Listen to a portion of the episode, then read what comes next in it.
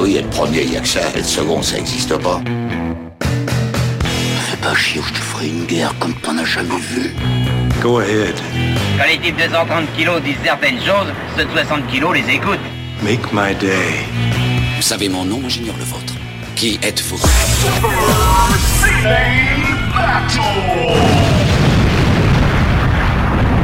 Le second, c'est un con. Super Ciné Battle, c'est le podcast où nous établissons le classement ultime du cinéma. Nous prenons vos listes de films que vous nous adressez pour les classer du meilleur au pire afin d'obtenir la liste ultime. Ceci est notre épisode 201, le vrai épisode 201. On Pas de espère, blague. on espère. Et celui qui espère très fort de l'autre côté du poste, de l'autre côté de la France, c'est le déménageur breton Stéphane Boulet, alias Vénère Herzog. Hello Stéphane, comment vas-tu? Eh ben écoute, euh, bonjour tout le monde, bonjour Daniel, bah écoute, euh, ça va bien ma foi, ça va bien. Effectivement, c'est le premier épisode de, de cette ère nouvelle, voilà, c'est aussi le, le passage au 200, tu vois, comme quoi euh, toutes les planètes s'alignent, puisque j'ai déménagé, donc ce sont les nouveaux studios savoyards de, de Super Ciné Battle, hein. je suis toujours dans, dans le même coin, mais pas au même endroit. Donc voilà, écoute, c'est un petit moment d'émotion. Je crois que en tout Super Ciné Battle aura connu deux logements de fonction de, de Stéphane, n'est-ce pas? Je Ouais, crois c'est qu'on n'a ça. pas, eu- on n'a pas eu la, toute première chaumière, on l'a pas eu. Pas Non, même, hein. on l'a pas- on a- on- on l'a pas eu, effectivement, tout à fait. Parce que je t'ai connu, je t'ai connu, t'étais, pas, t'étais tout petit, t'étais, dans une petite chaumière. Et maintenant, je suis dans un manoir. Et ouais, que veux-tu? Félicitations, bon, de manoir. Faut pas pousser euh, ton de manoir de fonction. Euh, Non, en plus t'as pas de logement de fonction. hein, Je tiens à préciser, c'était Ah bah une non, blague. non, non, non. Non, je n'ai pas de logement. euh, de parce que parce que les gens pourraient croire que en tant que directeur d'école, tu auras un logement de fonction. Ça, Mais ça à une marche époque- à Paris. Oui, alors ça marche pareil. Alors c'est sans doute un, un résidu, parce qu'à une- mais à une époque, c'était le cas. Les directeurs avaient de, un logement de fonction, mais euh, c'est des, voilà, des avantages qui sont, qui sont tombés au fur et à mesure de, euh, bah, des années. Et peut-être qu'effectivement à Paris, c'est quelque chose qu'ils ont, qu'ils ont conservé. Tant mieux pour eux, euh, qui s'accrochent, parce que comme le reste, un jour, ils l'auront plus. Stéphane, Oui, Daniel. euh, je suis ravi de t'avoir hein, pour euh, cet épisode 201 qui sera aussi le fin de saison. Alors c'est vrai qu'on a eu un épisode. euh, alors j'ai- si je reprends mes notes, si je reprends mes notes, on a eu un épisode Terre 200. oui. On a eu ensuite, on a eu ensuite l'épisode 200. Ensuite, on a eu l'épisode Terre 200. Donc voilà le vrai épisode 200. On a choisi que cet épisode soit le fin de saison. C'est ça, exactement, exactement. Qu'on- Mais ça voilà, tombe- on va ça terminer tombe en beauté. Comme chiffre, Non, pas du ça tout. tombe pas rond. Explique-nous le procédé là. Il y en a pas. c'est le marbre, c'est comme ça. C'est voilà. c'est- c'est- je- je- je- Genre, genre, il y a un procédé. Non, écoute, c'est juste le marbre. Il a sa volonté propre. Alors, les gens vont savoir tout de suite qu'est-ce qui se passe pour le prochain, épi- pour le prochain épisode, parce que ça veut dire le numéro 202 sera une nouvelle saison, et c'est même un Ouais. nouveau cycle qui commence. C'est vrai, c'est vrai, parce qu'on a épuisé effectivement notre, euh, notre détermination de, de, de, de décennie. euh, voilà, donc effectivement, on va On partir n'a sur. pas, euh, bah, on n'a pas à épuiser, c'est juste qu'à un moment, ça tourne, et là, on est arrivé, euh, on, a, on a fait toutes les décennies d'un cycle, et là, on va repartir sur une nouvelle, sur une nouvelle base. c'est ça, tout à fait. Mais alors, tu, tu, tu t'esquives, tu dis c'est ça tout à fait, juste pour pas avoir à l'expliquer, donc c'est moi qui vais l'expliquer. Qu'est-ce qu'on va faire après? Quel va être le prochain, le prochain épisode? On va aller dans des territoires qu'on n'a pas encore, euh, qu'on n'a pas encore Inexplorés. explorés. Inexplorés. Et, et tu sais quoi? On a décidé, on a décidé de donner la parole aux gens. Et c'est-à-dire que pour la première fois, nous allons proposer euh, de, aux gens de voter pour la décennie qui veulent ça. Qui, qui veulent qui veulent ensuite. Et euh, pour ce faire alors on a décidé parce que si on fait des sondages et tout c'est faut le gérer hein, c'est donc un travail supplémentaire. Non on va on va pas faire ça. Par contre ce qu'on va faire c'est qu'on on va poser la question on va on va on va accrocher le topic sur le Discord et c'est les gens euh, c'est les utilisateurs de Discord. Alors certes peut-être vous n'êtes pas sur le Discord. Alors dans ce cas-là c'est les gens du Discord qui choisiront la destinée euh, de euh, bah, de. Super Ciné de Super Ciné Battle Le marbre sera on va dire c'est un, mains. é- voilà, un échantillon représentatif d'auditeurs qui vont euh, et puis vous pouvez toujours vous inscrire pour venir voter si vous voulez Euh, et puis bien, bien sûr, euh, bah, le premier vote, euh, le premier vote va décider des prochains épisodes qui vont, qui vont suivre. Et on ne sait pas encore à l'heure où Du nous, coup, ouais, voilà. où nous, on- à l'heure où on enregistre, on ne sait pas encore quelle va être la prochaine décennie. Ça va être, je pense que le premier, ça va être un peu genre, ouf, sur quoi on est tombé. Et puis après, bon bah, au bout de 4-5 épisodes, on, est rodé comme des, comme, comme comme un vieux couple, n'est-ce pas? Exactement, exactement. Et euh, oui, bah, du coup, effectivement, on ne peut, pas vous annoncer ce- le programme de prochaine fois. Donc euh, bah, voilà, ça va être la surprise totale. Sans doute que euh, vous ne pourrez pas nous envoyer de liste à temps, puisque bah, ça va être déterminé, voilà, pratique pas au dernier moment, mais en tout cas, voilà, très, de façon très, très rapprochée par rapport à la publication de l'épisode. Donc voilà, Alors, de peu, ça sera peut-être pas. euh, euh, Mais on aura le temps au moins de communiquer sur Twitter. Enfin, peu. Si ça s'appelle encore Twitter d'ici. Enfin, non, Si- ça s'appelle. ouais, Ça s'appelle déjà plus Twitter, mais si, si, si Twitter slash X slash euh, on ne sait pas quel nom il aura dans, dans, dans deux jours euh, est encore là, en fait, c'est surtout ça la, la vraie question. Encore là, et encore, encore fréquentable. Rappelons-le, euh, il y a un infréquentable maintenant de Twitter. Oui, tout à fait. C'est vrai. Benjamin François. Exactement, Benjamin François exactement. a choisi l'ironie, cosmique a voulu que euh, Benjamin François, qui est quand même le, qui passe son temps à crier sur les fachos, franchement, euh, c'est vraiment, c'est vraiment un de ses hobbies. Et bah, écoute, euh, ça lui est retombé dans entre les dents et donc du coup, il a été banni de Twitter pour l'instant. Eh oui, eh oui, comme quoi, voilà, c'est le, le, le, le, le- modérateur a été modéré. A été, a été modéré. C'est vraiment. expliquons cette blague, c'est que euh, Quick c'était modérateur sur le forum Gamecult et voilà, c'est un peu, c'est un peu l'ironie, mais en même temps. Est-ce que c'est- il était- il modérateur, est-ce qu'il a pas cherché Ouais, c'est ça. Non, mais en fait, il était modérateur sur le forum de Game Cult et euh, à un moment donné, euh, il avait été dit par une, une personne de triste renommée qu'il modérait mollement le, le forum de, de Game Cult. Donc, du coup, Mm. euh, d'où le surnom du modérateur. Voilà. Voilà, exactement. Voilà, c'était c'est pour la blague interne. Voilà. Maintenant, on va pouvoir se consacrer au dernier film que nous allons évoquer euh, dans les années 60. Ouais. Mais tu Ouais, sais, comme c'est la dernière fois, et puis season finale, et en plus, euh, comme tu peux l'imaginer, j'ai rien prévu, évidemment. Mais euh, bien entendu, je, pe- je pense qu'on devrait se, se remettre les dix, les premiers et les dix derniers. Parce que euh, parce qu'on va sans doute pas revoir les années 60 tout de suite. hein. Ça, je pense que Ouais, puis, ça sera puis pas, en il plus, sera pas dans notre présélection. Ça c'est sûr, ça part dans la présélection. Puis en plus là, euh, littéralement, ça fait très longtemps qu'on n'est pas allé dans les années 60. Enfin, en tout cas pas dans notre marbre des années 60, vu que voilà, entre les épisodes spéciaux euh, et puis le, le fait que littéralement ça doit faire un, un très long moment euh, qu'on n'a pas enregistré, parce qu'on avait tout enregistré d'un bloc. Voilà, donc effectivement, c'est bien de se remettre un peu les, les choses dans les, dans les esprits. Et je tiens à dire un truc, et là je te remercie toi, euh, Steph. Mais d'habitude, euh, Super Ciné, Oui. c'est moi qui monte, et toi, tu as été le l'officier monteur de, de l'épisode euh, Terre 200, Terre 201 et 200. C'est toi pendant, pendant quelques épisodes, c'est toi qui t'en es chargé. Même, je crois, le, le 299. 198 ou 199, ouais, ouais, il y a eu. euh, Alors, su- surtout qu'en plus, enfin, le, le truc, c'est que, effectivement, j'avais assuré le montage, mais en réalité, c'était un timing absolument atroce, euh, parce que j'avais le déménagement en même temps. euh, et, et, et en fait, c'était pas des épisodes qui étaient si simples que ça à monter, il y a eu quelques soucis techniques. Bref, voilà. Et, Il y a eu, y a eu des, il y a eu des retakes. il y a, eu- ouais, il y a eu des retakes en fait qui ont, qui ont dû être faites. Euh, C'était un peu un puzzle en fait à la fin. Euh, et, je- et je t'avoue ça, en fait, le, le truc c'est qu'il y avait le montage des épisodes, le déménagement et la rentrée. Tout est tombé en même temps, hein, globalement. Et, et je te jure, à la fin, j'avais la tronche comme une pastèque. Je pouvais, je pouvais plus encadrer ta voix ni la mienne. Euh, C'était, c'était, c'était assez- un peu particulier.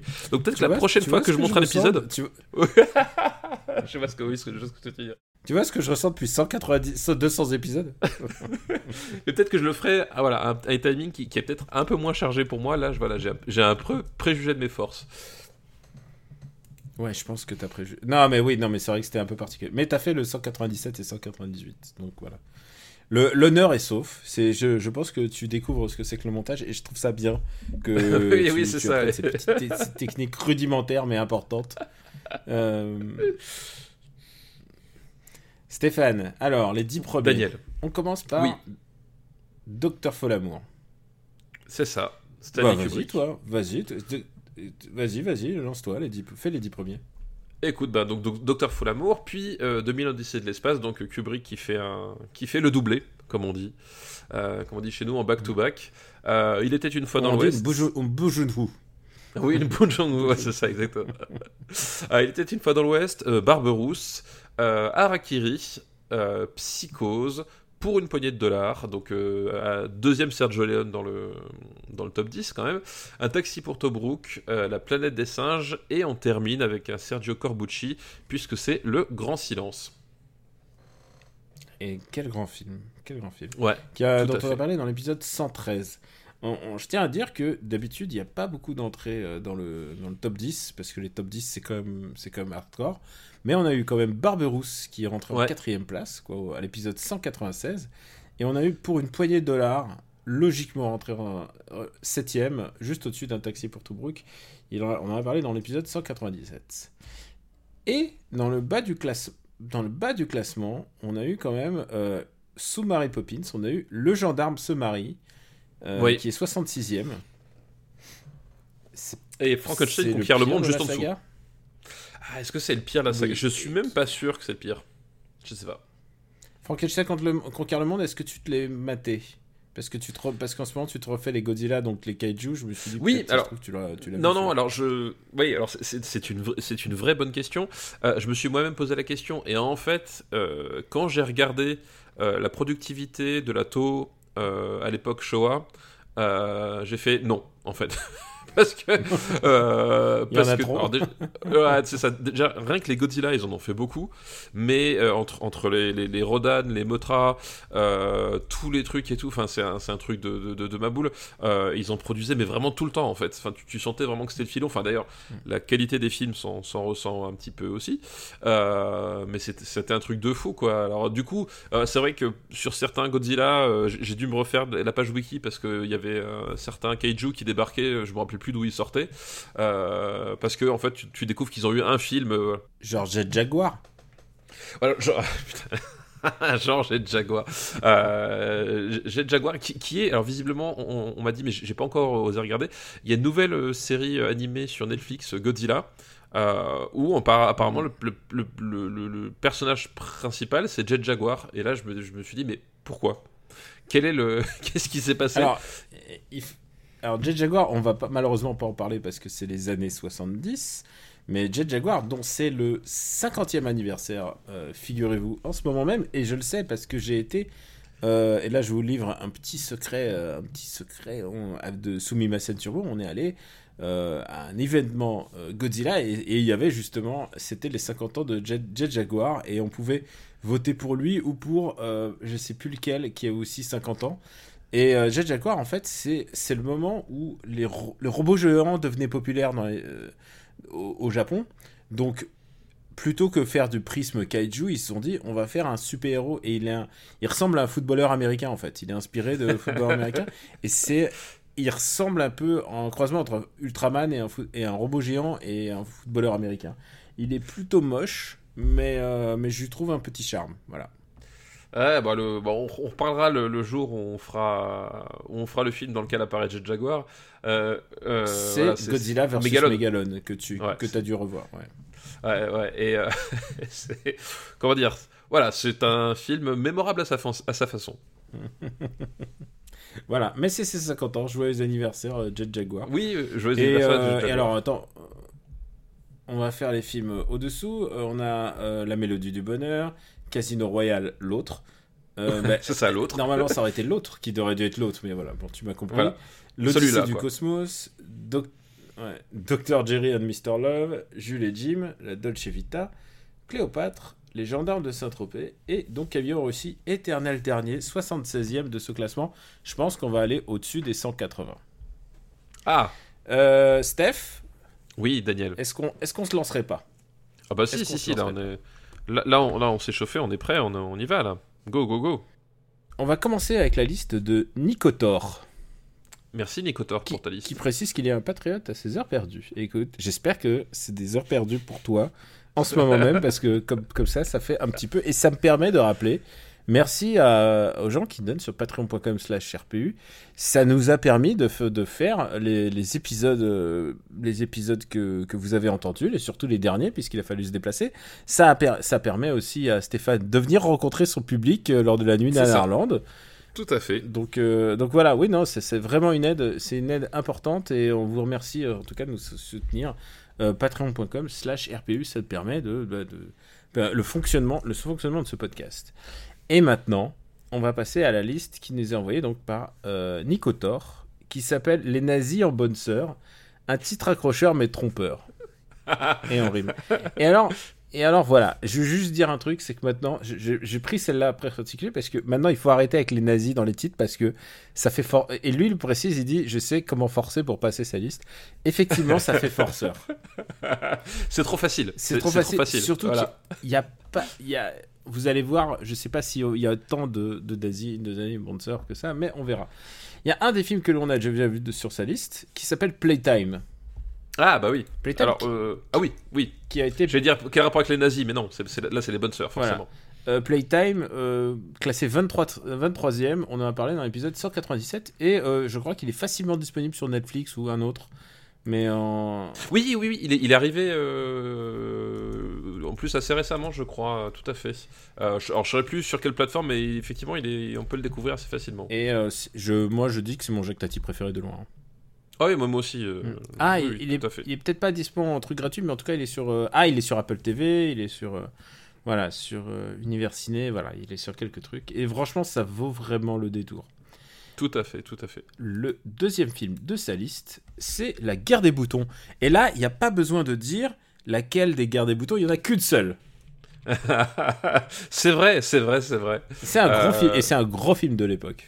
Ouais, ouais, film d'Yves Robert, effectivement, euh, bah, qui, est l'adaptation du roman euh, éponyme, euh, voilà, qui, est un, roman très important, en tout cas pour, pour toute une génération, euh, euh, pas forcément la nôtre, mais en tout cas, là, je sais que la génération de mes, mes parents, grands-parents, enfin, c'était un, voilà, c'était un truc assez. Euh, c'était le truc qu'on faisait lire, vraiment. C'était, avait un gros truc sur. Moi, on me l'a fait lire, hein, La guerre des boutons, en me disant non, non, c'est un bouquin important sur, sur ce que ça raconte de, de nous, tout ça. Parce que, bah, il y a une raison, ce que ça raconte de nous, on va le voir après. Et pour toi aussi, on t'a fait, on t'a fait bouquiner le... la guerre des boutons? Non, non, non, j'ai jamais lu La guerre des boutons. Par contre, comme, je disais, j'avais conscience que c'était un, roman hyper important pour les, mes générations de mes aïeuls. Euh, parce que voilà, il y avait déjà eu des discussions autour de ça.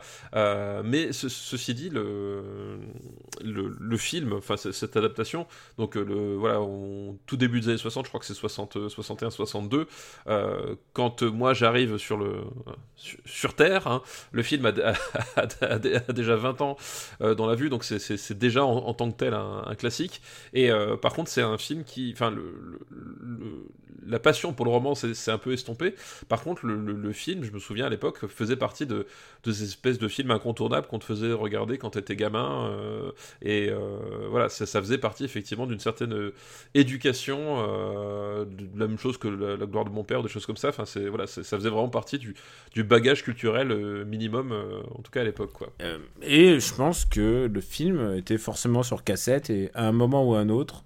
C'est ça, voilà. C'est le genre de film que tu regardais en fin d'année ou avant le Noël. Genre, tu sais, t'as toujours un ou deux, une ou deux fois où t'as le droit de regarder un film euh, en classe. Et euh, bah voilà, en général, c'est ouais, C'est ça, exactement, exactement. Et alors, pourquoi c'est si important comme bouquin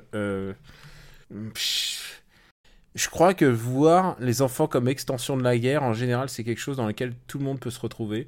Parce qu'on a tous été des gamins et on s'est tous au moins battus dans la récré pour connaître, on connaît ce genre de sentiment, quoi on s'est tous au moins battus ou au moins retrouvé Mélène Bagarre. Euh, voilà, enfin c'est euh, c'est l'un ou l'autre hein, en mm. fait. Euh, mais effectivement, voilà, le, les, les, les, cours de récré et, le, les sociétés au sens cohabitation d'individus font qu'à un moment ou un autre, il y, a toujours des, des, tensions, des choses comme ça qui éclatent.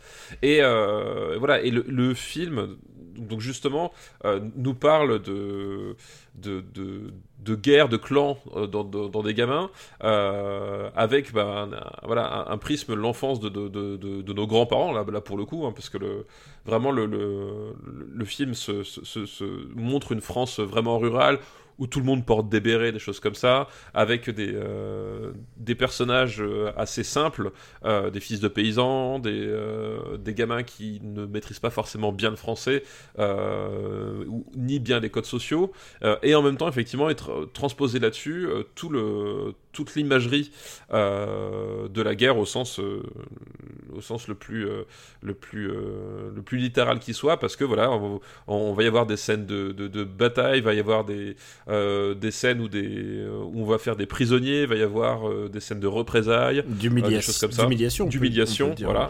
ça. D'humiliation. D'humiliation. Euh, voilà, et il y a tout ce, tout, tout, ce, champ lexical de la guerre qui va, se, qui va se superposer et qui donne un truc très intéressant parce que justement, tu as, euh, à la fois le côté décalé parce que ce sont des enfants et qu'autour il y a un monde d'adultes, donc à travers l'instituteur, à travers le, le curé, et à travers les, euh, les parents ou des choses comme ça. Et cette espèce de décalage en fait avec, avec ces gamins qui vivent littéralement un conflit ouvert, quoi. Et euh, faut le dire aussi, c'est pas la première adaptation euh, de, du roman. De, alors, il fallait que je retrouve, c'est Louis Bergo. Euh, j'ai le bouquin quelque part dans ma bibliothèque derrière moi. Et euh, genre, j'ai encore mon édition de, de Guerre des boutons qu'on m'avait offert à, l'époque. tu sais, c'était plus ou moins les des éditions un peu luxueuses. C'est genre, pas luxueuses entre guillemets. Hein, genre, c'était pas, c'était pas à poche, mais tu vois, ça devait coûter. Ça devait coûter 40 francs, tu vois. 40, gros délire. gros délire aujourd'hui, ça fait, ça, fait 8, ça fait 7 balles, tu vois. Mais... Aujourd'hui, un livre de poche qui coûte ce, prix-là, quoi. Exactement. Mais euh, voilà, c'était euh, c'est genre les, petits bouquins reliés, quoi. Et euh, et il y a un truc que je pense qui.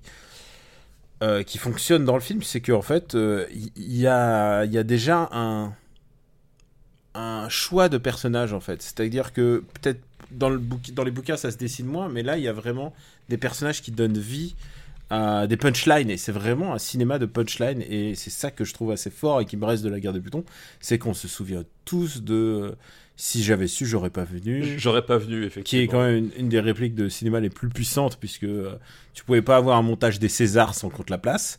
Parce que c'est une des punchlines, c'est genre, euh, il est beau mon cul, quoi. C'est vraiment, c'est vraiment un, truc qui définit le cinéma français à certains moments, quoi. Tout à fait, tout à fait.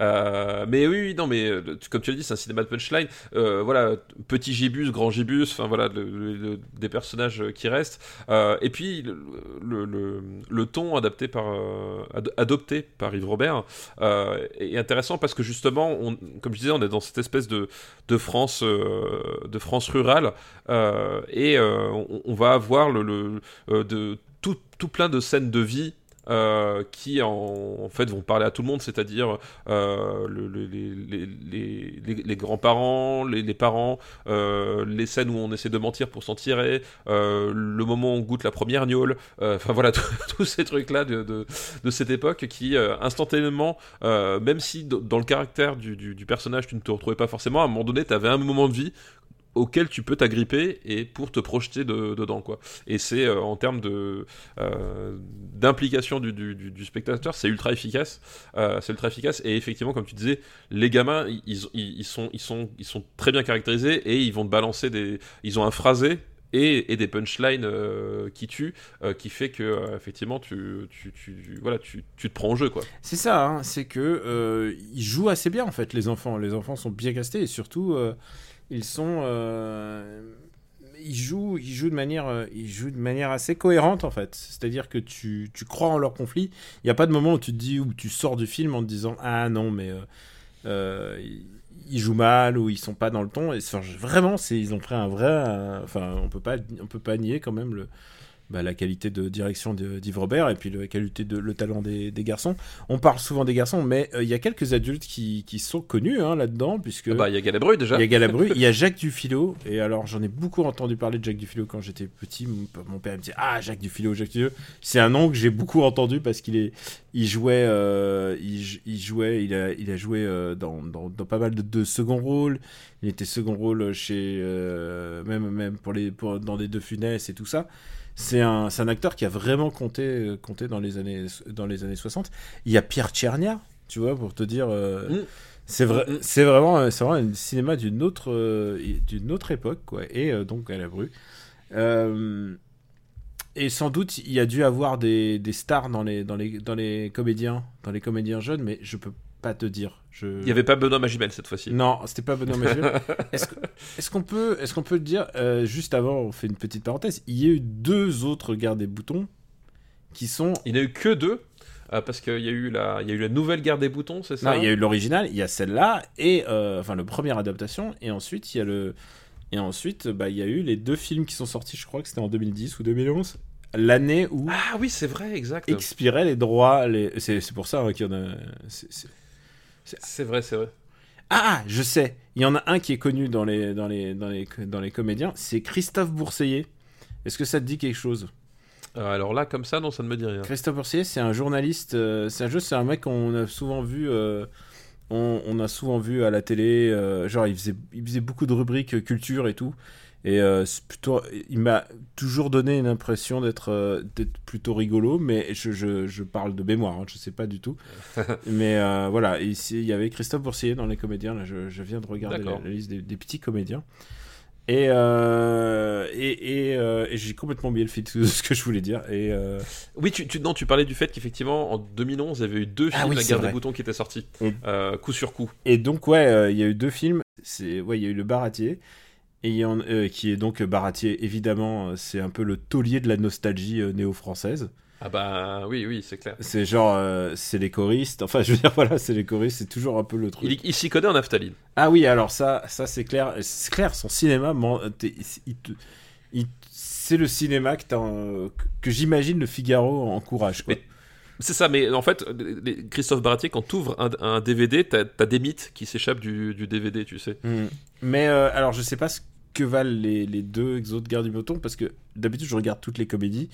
Et là, cette année-là, j'ai fait non. J'ai fait, je, fais un, je fais une parenthèse sur tout ce qui s'appelle garde des boutons. Et, euh, et peut-être j'ai bien fait, je sais pas, mais en tout cas. euh, Je, je, je les ai pas, je les ai pas vus non plus parce qu'effectivement, enfin, euh, tu me dis, ouais, on a la guerre des boutons par le réalisateur de des choristes et produit par Thomas Langman. Est-ce que vraiment ça me motive à, tenter l'expérience? Je c'est- suis ça, pas sûr, quoi. Ça, c'est que l'une d'elles, hein, parce qu'il y en a. Oui, c'est oui, c'est vrai qu'il y a l'autre qui. euh, alors, il y en a une, je crois, dans mon souvenir, qui s'appelle la guerre des boutons, l'autre qui s'appelle la nouvelle guerre des boutons. Ouais. Je saurais pas te dire lequel est lequel. La nouvelle Euh, guerre des boutons, c'est le Baratier. C'est le Baratier, d'accord. Évidemment, celle de Baratier, je, je, je suis moins enclin, enfin parce que je sais connais Baratier, et surtout celle de Baratier change un truc très important, c'est mais vraiment très très important. Alors on verra après, mais de ce, de ce que on a souvent parlé avec euh, mon, mon camarade Jérôme Lachesse, c'est que euh, il y a hum, euh, le contexte, c'est que euh, il place l'histoire en 1944 et c'est pas du tout la même salade quoi. Ah oui, oui, oui, Ouais. forcément, ouais. Ouais, du coup, genre, c'est vraiment, ça raconte quelque chose de différent, on va dire. Alors que la guerre des boutons, donc qui se passe pff, apparemment euh, l'entre-deux-guerres, l'entre-deux-guerres un peu, un peu dépité, euh, dépité tranquillou euh, français. Bah, il y a pas, y a pas de métaphore là-dessus. hein. Enfin, je veux dire, le truc, évidemment, quand tu, tu penses à des enfants livrés à eux-mêmes et qui font leurs propres lois et tout, tu penses à sa majesté des bouches. Mais la guerre des boutons, c'est quand même beaucoup, beaucoup plus, Oui. c'est beaucoup plus Non. tendre. Ouais, non, non, effectivement. Ah, Eh, c'est vrai qu'on n'a pas, décidé- on n'a pas dit ce que c'était le concept de la guerre de boutons. C'est que euh, il y a un camp, il y a deux camps, il y a un camp qui capture les, gens des autres et leur déchire leurs boutons, les boutons de, de ça. leurs salopettes, les boutons de leurs pantalons, les boutons de leurs culottes, pour qu'ils rentrent dépités, et, et leurs lacets, pour qu'ils rentrent dépités euh, chez eux et qu'ils se fassent engueuler. engueulé par les parents. Mm. Voilà. Euh, et effectivement, l'autre camp euh, va se dire, mais attends, on va pas se laisser faire, et ils décident de se lancer donc dans la guerre des boutons, c'est-à-dire que euh, on, on- on- on va choper les autres, on va leur confisquer leurs boutons, et en fait, on va se constituer un trésor de guerre euh, à base de boutons, en fait. Voilà, Voilà, et ça, le- ça devient une espèce de métaphore filée de la guerre, tout ça. Ouais, et, c'est intéressant ce que tu disais effectivement. Alors, je, je savais pas, tu vois, sur le sur le Baratier qui, qui transposait le film, euh, donc pour le coup en pleine conscience en 1944, euh, parce que le, le roman de base, donc qui est écrit par un par un instituteur, euh, a été écrit avant la Première Guerre mondiale, donc en, en 1911 ou 12, quelque, chose comme ça. Et donc c'est une époque où où faut le voir, c'est-à-dire que la la Première Guerre mondiale, elle a globalement, enfin en tout cas dans les campagnes quoi que ce soit c'était pas quelque chose qu'on sentait venir tu vois. C'était vraiment pas un truc euh, qui, qui était entre guillemets dans l'air du temps hein. Euh, rappelez-vous quand ils sont partis en, en 14 euh, entre guillemets la fleur au fusil euh, et qui devait revenir euh, 100 jours plus tard. Bon on a su comment ça s'est terminé. Euh, mais c'est pour dire qu'effectivement le, le bouquin déjà de base n'était pas du tout écrit dans une dans un esprit de métaphore spécifique. Euh, Bah, voilà. Louis Pergaud, euh, l'auteur, fait partie de ces grands écrivains français qui sont morts avant la trentaine euh, ou pour- pile pendant la trentaine parce que ils sont partis à la guerre en fait. Ouais. Euh, il est mort, il est mort super jeune, euh, comme le grand môle de Fournier. Euh, tous Mhm. ces mecs-là sont partis, à la, sont partis à la guerre. Ils ont le temps d'écrire un bouquin. Euh, à la lui, il écrit Le Grand Môle et après, paf, il est mort aussi. Et euh, aussi, il a, il a, il n'a eu le temps que d'écrire euh, que d'écrire ça, alors qu'il était pris Goncourt, hein, mine de rien. Mine de- mine de- Alors, bah ouais qu'est-ce que signifiait le prix Goncourt à l'époque Euh, C'était, c'était peut-être avait une autre portée euh, qu'aujourd'hui, mais en tout cas, en tout cas, il a juste le temps de voir. Et ensuite, on les envoyait à l'abattoir de la Première Guerre mondiale. C'est, pour ça que euh, si tu relis des choses par-dessus des, des d'autres lectures euh, actuelles de la guerre de boutons, je pense qu'elles sont, elles sont fausses en fait. Je pense que vraiment, c'est vraiment un bouquin qui a été fait dans une pure naïveté. Je pense que, tu sais, on Ouais, dit, je pense aussi on, ouais. dit, on, Ouais. on vanne toujours pas de politique dans mon truc, mais en l'occurrence, dans Guerre des boutons, il n'y a pas vraiment de politique. C'est vraiment, c'est vraiment des enfants qui se battent, quoi. En fait, voilà, enfin, ce qui est intéressant et ce que, ce que justement traduit très bien, je trouve, l'adaptation d'Yves Robert, qui, qui, je trouve euh, est une adaptation vraiment réussie, c'est qu'effectivement, euh, euh, il traduit vraiment cette naïveté, c'est-à-dire que le, le discours sur la guerre est, est finalement très général, en fait. Euh, très général, c'est voilà, c'est l'esprit de la guerre, etc. Euh, et en même temps, il y, a- un certain attachement à vraiment toujours te, te, te, te, rappeler que on voit ça à travers le, le, les, les yeux d'enfant, de voilà que la, portée s'arrête finalement quelque, quelque, part, euh, quelque part là. Et c'est ce qui fait justement, le, le- je trouve, la richesse du, du- de, de ce film, c'est que tu as à la fois voilà, le côté euh, éminemment euh, sympathique de tout ça, encore une fois, on l'a dit, les acteurs, le, naturel, enfin voilà, il y, a- un côté hyper spontané en fait dans, le, dans, le, dans la direction des acteurs, dans, dans, les dialogues, dans le dans, dans, voilà, dans les interactions qu'il y a, euh, et à la fois voilà, ce, ce, côté, ce côté finalement, on, reprend tous les codes de la guerre transposés à un univers naïf en fait, et qui donne un, un aspect qui, qui, qui, qui, qui est assez intéressant parce que tu vois toutes les choses et en même temps, le film te dit mais bon là, ce, ce ne sont que des enfants quoi. Et, nous, et alors, anecdote euh, que j'ai découvert, c'est qu'il existe une autre guerre des boutons qui s'appelle la guerre des boutons, ça recommence, qui se déroule en Irlande. Ah, oula Alors, du, du coup, en termes de contexte, est-ce que c'est. Je sais pas, je ne l'ai pas, je ne l'ai pas vu, écoute. Mais... Je ne l'ai pas vu non plus, tu vois, je ne connaissais pas. Mais, mais tu vois, je me dis, hmm, enfance en Irlande, bon, écoute, quelle métaphore peux-tu trouver C'est ça. Avec, bon, est-ce qu'on le classerait pas? Mais si, on va classer La guerre des boutons, tout à fait. C'est un film que j'aime beaucoup. Moi aussi. Euh, mais je l'aime moins que Playtime, tu vois. Quand on, on reparlait de Playtime. Ouais, je l'aime euh, moins que Goyokin. Moi, je l'aime moins que Goyokin. Euh... Moi, si tu me demandes, je l'aime moins qu'au au service de Sa Majesté, mais bon. Et, et, et film sur l'enfance, je préfère If. Et je préfère Spartacus. Donc pour l'instant, okay. il va être un milieu de tableau, alors que c'est un film qu'on aime bien. Mais euh... je pense que pas, pas, loin de Spartacus. Je pense que. Ouais, écoute. Euh... Entre Spartacus et l'étrangleur de Boston, je propose. Écoute, ça me semble être une bonne place, ma foi. Ouais, ouais, écoute. Hop. Ça veut dire que c'est un meilleur film de guerre que Le jour le plus long. le plus long, c'est ça. et en même temps, faut pas oublier un truc, c'est qu'il y a quand même le mot la guerre hein, dans, le, au titre que c'est. Oui, oui, oui. Non, mais en plus, pour ceux qui, qui l'auraient pas vu et qui voudraient le voir euh, parce qu'on en parle, euh, il y a des vraies scènes de bataille en fait. C'est ça le, ça le truc qui est génial, c'est que euh, euh, c'est pas, c'est pas juste des enfants qui font semblant de faire la guerre. C'est littéralement, il y a des pures scènes de bataille, il y a des scènes d'embuscade. Vraiment, c'est un vrai film de guerre avec des gosses. C'est ça qui est, ça qui est d'assez génial. Et euh, bah, on va passer au troisième film de cette liste. Et donc, je te propose une autre adaptation d'un livre. Ok. Et euh, c'est un film d'Henri Verneuil qui s'appelle Oh. Weekend à Zuidkoet. Ah, on en avait parlé la dernière fois du coup. euh, Est-ce qu'on en avait parlé? On en avait parlé effectivement. euh, Ouais, c'était en, en antenne où je t'avais peut-être dit, Eh, tu connais En fait, Ouais. j'arrivais pas à prononcer le nom, c'est Zu- Zuidkoet, j'imagine. hein.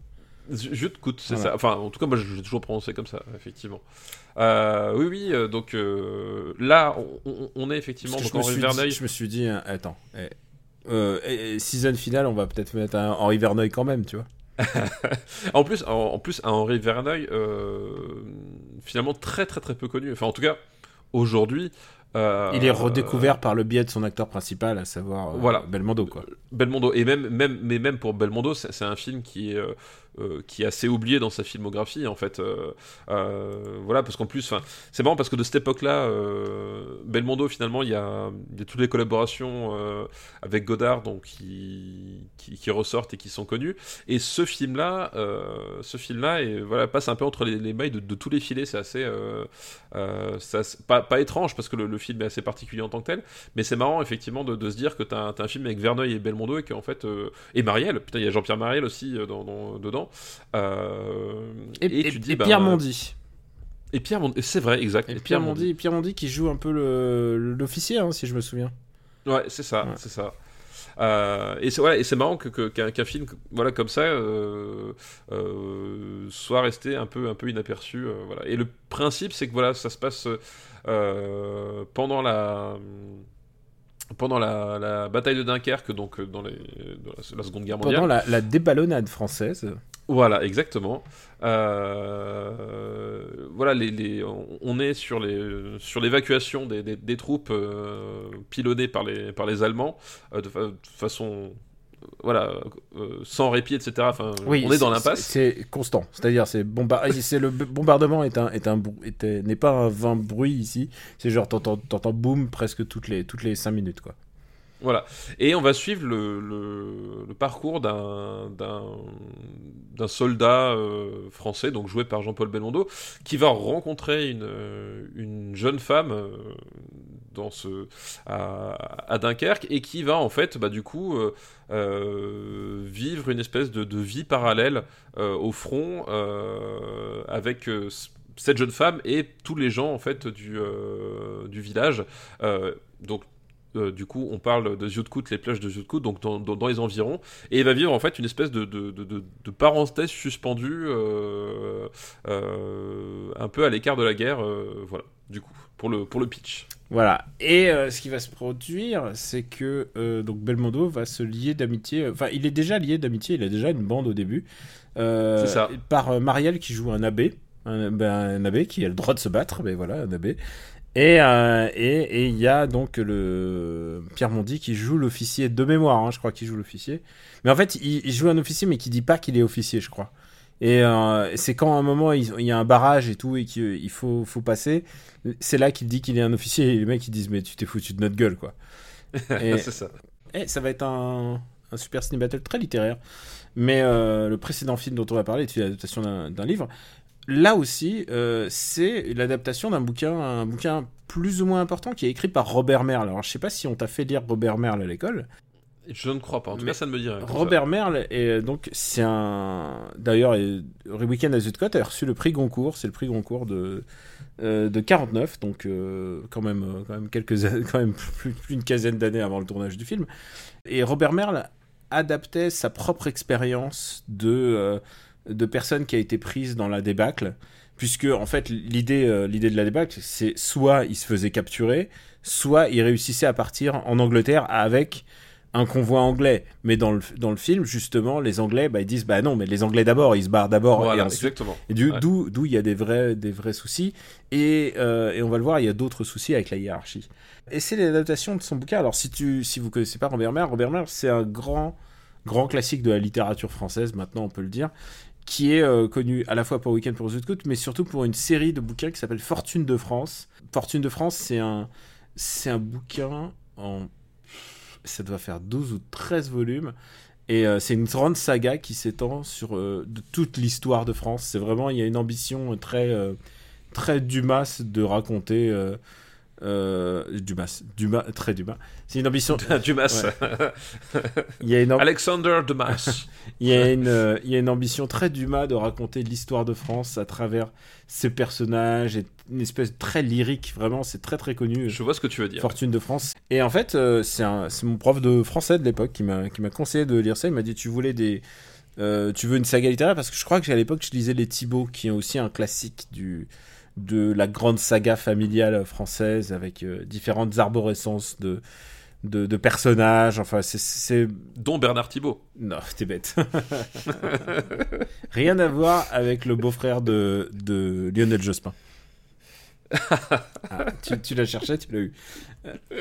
Le bouquin de, de, de Robert Merle, donc euh, Weekend à Zuidcote, euh, s'inspire de lui-même, mais par contre, il y, a aussi, euh, il y a aussi une espèce de semi-légèreté dans ce livre, parce que à la fois tu, tu comprends qu'il y a plein de gens qui sont en train de mourir tout autour d'eux, et en même temps, ils ont parfois des dialogues et des préoccupations qui sont très genre, on, on peut rien y faire. Et il y a plein de gens qui sont dépités. C'est vraiment un, le, film aussi là, euh, a réussi ça, c'est de faire un état des lieux des différentes manières d'envisager la défaite de, de la part de la France. C'est pas évident hein, parce qu'on est encore en 64. Les gens aiment pas trop. Euh, aiment pas trop montrer la France comme, euh, comme, comme, un, comme un perdant, et pourtant c'est ce qui arrive à ce moment-là. Et chaque personnage reflète un petit peu une attitude différente. C'est-à-dire, il y en a qui veulent rester sur place, il y en a qui veulent partir en Angleterre et se dire bon bah qu'est-ce que tu vas foutre en Angleterre? Euh, voilà, chacun, il- voilà, il y a une, il y a, il y a une espèce de, on dirait une radioscopie. Voilà, il y a une radioscopie de la, de la société française, donc plus loin de la société militaire française parce qu'il y a- a, pas beaucoup de filles, hein, c'est la guerre, c'est la Seconde Guerre Bah, mondiale. Il y en a, il y en a- il y en a une en tout cas. une en Voilà. tout cas, et d'ailleurs, il lui arrive pas que du bien, si je me souviens. Voilà, il lui arrive pas que du bien. Et justement, en fait, enfin, comme tu disais, ce qu'il y a, euh, ce qu'il y a d'hyper intéressant, c'est que euh, Verneuil là va filmer l'anti-héroïsme français de- absolu. Donc déjà, il y a, y a la débattre en elle-même, bon, qui est, u- qui est une chose, hein, euh, qui, est, qui est une chose.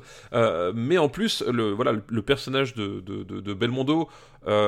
Tu vois qu'il n'est pas forcément très patriote au sens euh, se sacrifier pour la France, euh, vu l'état de l'armée à ce moment-là, ça l'intéresse pas spécialement.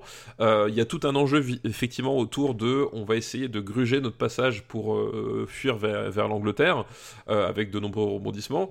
Et lui-même en fait est, tiraillé, entre son, envie de déguerpir parce que mine de rien, il n'a pas envie de crever là pour rien, parce que littéralement, c'est aussi le film, enfin, te montre quand même que on est dans une espèce de, de bataille qui n'a aucun sens parce que c'est juste des types qui attendent et qui se font pilonner 24 heures sur 24 en fait c'est vraiment le le, le, le- le- Ah, les le- Messerschmitt volent, volent tout le temps, ouais. voilà les Messerschmitt volent tout le temps euh, et, et eux ils sont là ils, ils peuvent rien faire ils sont juste là à subir. Donc lui il est tiré entre son, envie de se, barrer et sa volonté voilà de, rester avec son avec cette, femme qu'il a rencontrée euh, qui s'appelle Jeanne de mon de, de mon souvenir. Euh, et d'essayer d'avoir une, espèce de d'autre vie sauf qu'évidemment euh, voilà il peut pas complètement s'affranchir du contexte. Et effectivement euh, son, son, son désir pour elle va se va se heurter ben, à la situation de différentes façons, on va pas trop en révéler, mais en tout cas, l'un dans l'autre, le, le, le film ne te montre pas un visage très glorieux de la de l'armée française d'une manière générale, euh, que ce soit dans les comportements, que ce soit effectivement dans cette attitude défaitiste, euh, dans la lâcheté de, certains, certaines situations, euh, voilà. Et c'est un film qui est assez assez saisissant pour ça quoi. Et c'est un espèce de presque de, non-film de guerre, si on veut, d'une certaine façon, euh, puisque euh, puisqu'il saisit en fait toute l'absurdité de cette situation. Euh, voilà, aujourd'hui, tout le monde connaît le Dunkerque de de Christopher Nolan. Mais là, on, entre vraiment de, plus dans ce côté voilà complètement absurde qui est que la seule chose qu'il peut faire, c'est attendre sur une plage en espérant ne pas se prendre un obus sur la tête. et qu'est-ce qu'on fait de ça? Voilà, qu'est-ce qu'on fait de ça? Qu'est-ce qu'on fait de nos vies? Qu'est-ce qu'on qu'est-ce qu'on qu'est-ce qu'on en fait? Et C'est ça que raconte le film. Il y a ceux qui sont dépités. Il y a ceux qui se disent bon bah écoute c'est la vie, voilà on en est là et la France a perdu et nous on a perdu avec. Enfin, il y a un peu de, il y a un peu, il y a un... évidemment, euh, évidemment, euh, le film n'est pas n'est pas audacieux au point de faire jouer un rôle de de, collabo, de futur collabo à, à Belmondo. Au contraire, Belmondo c'est celui qui est le qui est le. Il est déjà, enfin, c'est Belmondo, quoi. Il est badass, mais en plus, euh, il est héroïque. Euh, Je t'ai dit euh, à un moment, Jeanne, euh, bah, ça s'est tendu, tendu pour elle. C'était un euphémisme, parce que, bon, je peux révéler un, passage du film. C'est qu'il va y avoir une tentative de viol sur elle par des soldats français. Par des soldats français, tout Par des soldats français qui. Genre, je trouve que le film est d'une cruauté presque réaliste sur, sur la situation d'être français à ce moment-là c'est-à-dire d'un soldat français, c'est-à-dire que euh, voilà, c'est aussi des ça peut être aussi des sales types à ce moment-là et euh, ouais, j'adore ce film et je, je, je sais pas ce que t'en penses, mais moi en tout cas j'aime ce film et il y a un truc que j'adore, c'est que c'est vraiment un très très très très beau film parce que les reconstitutions de bombardement, elles sont saisissantes. Parce qu'aujourd'hui, on, on, te ferait, on te ferait de la CG à tout va et tout ça, machin. Bon, peut-être tu peux le faire bien en CG, mais là, c'est du réel. Et genre, tu vois les explosions et tout. Et quand, quand ça explose, et eh ben les mecs ils tournent la tête comme s'il y avait une vraie explosion. Ils courent parce qu'ils doivent courir, euh, ils en ont après leur vie et tout. Je trouve que ce film est saisissant et je me souviens de d'une critique faite par quelqu'un qui a été censuré de Twitter, à savoir euh, Benjamin François. Il nous parlait euh, de, sa détestation de, Dunkerque parce que pour lui, ça restituait, restituait pas l'idée que euh, il y a des, des, milliers de soldats qui attendent sur la, sur la rive et tout. Euh, euh, alors que bah, c'est ça, en fait, tu vois qu'une tu, tu, peux pas filmer, au bout d'un certain moment, tu peux pas filmer 100 000 personnes ou 200 000 personnes. À un moment, il faut que tu te focalises quand même sur un point. Et je trouve que justement, en termes de mouvement de foule et de mouvements de foule qui se mettent à terre au moment où il y a de l'explosion et, et, et, surtout, il y a plein de morts aussi, donc ça, ça shoot aussi les cadavres et tout. C'est un travail de reconstitution incroyable. Vraiment, et en plus, je trouve le film Vraiment, genre, il a une, il a une photo, euh, je sais pas qui a fait la photo, mais en tout cas une photo incroyable. C'est vraiment, euh, je, je, recommande 10 000 fois ce film. Ouais, non, mais effectivement, c'est un. Euh, je, crois que, je crois que tu l'as dit, je crois qu'on a, on, a tout dit.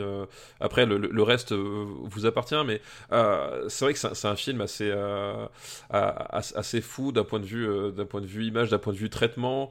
Euh, de ce qu'il en dit. Et encore une fois, moi je, moi, je suis sidéré que le, effectivement le, le, le, film euh, te propose ce regard, euh, ce regard à, ce point critique sur, sur l'armée française, alors qu'effectivement, on l'a dit, on est en 60 quoi, 64 donc euh, ça fait voilà ça, fait ça fait à peine 20 ans euh, que le que la guerre est finie. Euh, non mais il fallait bien quelqu'un de la trempe d'Henri Verneuil pour le faire quoi. Voilà pour, pour le faire et effectivement. Faut pas oublier que Henri Verneuil enfin son passif lui-même est un est, un réfugié était réfugié d'Arménie en fait il est mm, mm, tout à fait. il s'appelle il s'appelle il s'appelle Malakian voilà de son vrai nom. donc il y a un truc un truc que les gens qui sont qui sont des réfugiés et qui ont fui un pays pour avoir vu sur l'autre. Et c'est pas que je m'identifie un petit peu à ça, mais un petit peu. Il y a un truc qui trouve, euh, ils trouvent la, ils trouvent souvent la force de leur, euh, de leur propre, de leurs propres conditions. C'est-à-dire lui, c'est réalisateur dans le passé de leur famille ou dans le passé des gens. Et je pense que ce moment précis de, choix de choix décisifs de, de, certains, de certaines personnes. C'est-à-dire, est-ce que j'y vais, est-ce que j'y vais pas, est-ce que, je, est-ce que je, je reste là ou est-ce que je, je pars Je pense que c'est. Euh, voilà, il fallait d'un mec de, de la trempe d'Henri Verneuil. Euh, bah, c'est, pas pour rien qu'il a réalisé aussi d'autres grands. d'autres grands e comme enfin voilà. Euh. Non, mais voilà, non, tout à fait. Non, mais en plus, il, y revient cette idée quand même assez, assez essentielle parce qu'il, justement, comme tu l'as dit, de par son, son, passif, son histoire, il sait qu'en fait, en réalité, il y a aucune gloire à faire euh, mourir des milliers de personnes euh, en une journée, tu vois. C'est voilà, il revient quand même à cette idée que euh, qu'on est sur un énorme gâchis de, on est sur un énorme gâchis de vie humaine et de euh, et de toute une génération. Euh, et c'est amplifié par ce euh, par cet épisode tellement tellement absurde de, la guerre de voilà de, de, devoir attendre sur une plage à, en crever. Et tu l'as dit voilà les, scènes de enfin les, scènes d'explosion de, de, foule et tout c'est hyper impressionnant. Et en même temps justement enfin c'est hyper impressionnant parce que là pour le coup et je suis, d'accord avec Benji euh, moi j'ai bien aimé Dunkerque mais pour d'autres raisons. Mais je suis d'accord avec Benji que c'est un film littéralement on dit euh, il y, a, y a 20 000 soldats qui attendent sur la plage. T'as un plan large t'as 50 euh, pèlerins à la queue leu alors que là chez Verneuil t'as littéralement enfin je me rappelle t'as des images de plan large où tu vois pas le sable tellement il y a de casques sur la sur l'image. Dans celui-là, dans celui-là. Ouais, voilà, dans, dans Weekend as Cut. Ah bah oui, non mais oui, oui non, vraiment, c'est saisissant de reconstitution. Vraiment, c'est on, on c'est con de dire on peut plus faire ça, mais c'est vraiment un film qu'on n'en ferait plus. Bah, en fait, tu, tu, voilà, tu, tu tu pourrais, en fait, tu, pourrais le faire. C'est juste que là, effectivement, le, euh, c'est fait avec un, avec cette approche très, euh, très organique en fait de des choses, euh, et, et, ça fonctionne super bien. Et en même temps, voilà, il y a, y a, y a c'est un rythme un, peu particulier parce que voilà, comme je disais, c'est presque un anti-film de guerre, c'est-à-dire que c'est c'est pas c'est pas un film de guerre avec des scènes d'action comme des scènes de bataille comme on, comme on l'entend. Euh, voilà, et il y a toute une portée euh, euh, un peu psychologique et assez sombre en fait qui, qui, émerge de, de, tout ça, mais qui en font un film, je trouve, assez remarquable. Moi j'adore, j'adore ce film, vraiment je trouve magnifique. Je pense que en plus il y a un petit côté, bah comment j'allais dire, taxi pour Tobruk, tu vois, c'est vraiment genre c'est c'est les êtres humains face à des, des ah circonstances qui les dépassent. Euh, souvent, on obtient ça dans les films de guerre, dans euh, cet effet-là. C'est-à-dire, mais bon, on l'a déjà répété plusieurs fois dans tous les épisodes de Super Cine Battle. On va peut-être le refaire encore une fois. Un bon film de guerre, c'est pas un film qui te donne envie. C'est pas un truc à la Michael Bay qui te donne envie d'aller d'aller t'engager dans l'armée. Non, non, non. Un bon film de guerre, c'est celui qui te dit c'est vraiment une connerie ce qu'on est en train de faire. Voilà, exactement. Non, mais c'est ça. on en vient toujours même. C'est qu'à un moment donné. Euh tu, euh, enfin, tu, ne peux pas être touché profondément par euh, des destins de, de, personnages qui sont irréprochables au service d'un idéal qui, qui, en fait n'existe pas. Euh, puisque voilà, on, fait beaucoup de vannes sur les nazis, etc. Mais toutes les armées ont connu leur, leur, leur, passage sombre, leur zone, leur zone d'ombre, de doute, ou pire. Euh, voilà, enfin, euh, et, oublier ça sous prétexte que finalement on, avait un meilleur rôle que les autres de façon objective ou subjective, parce que là encore on, peut en débattre pendant, pendant, hmm. pendant longtemps, euh, c'est à mon avis jamais une très bonne solution. Quoi. voilà, c'est toujours intéressant d'avoir le, le, miroir qui te renvoie pas forcément la plus belle image pour te poser finalement les bonnes questions. Est-ce que ça te dirait de le classer maintenant? Mais bien sûr, bien sûr. Alors, alors, bah déjà, ça, ça va. Bah, on parlait du jour le plus long. Ça va au-dessus du jour le plus long. Ah ouais, non, non, oui, oui, oui. Voilà, ça va au-dessus du jour le plus long. je pense que ça euh, va au-dessus de. Hmm. Euh, est-ce que ça va. Qu'est-ce qu'on a, Docteur Jivago, l'armée des. Alors, est-ce que ça va au-dessus de l'armée des ombres? Tiens, ce qui est un excellent. Euh, un excellent point d'appui pour voilà, autre film qui a un regard un peu particulier sur, sur une période. Euh, Guide-moi sur l'armée des ombres. Ah, il est 28ème. 28ème, l'armée des ombres. Hmm. L'armée des ombres. Euh, Alors évidemment, quand les aigles attaquent, mais on n'est pas, ah pas dans le même délire. On n'est pas. Dans... on n'est pas dans le même.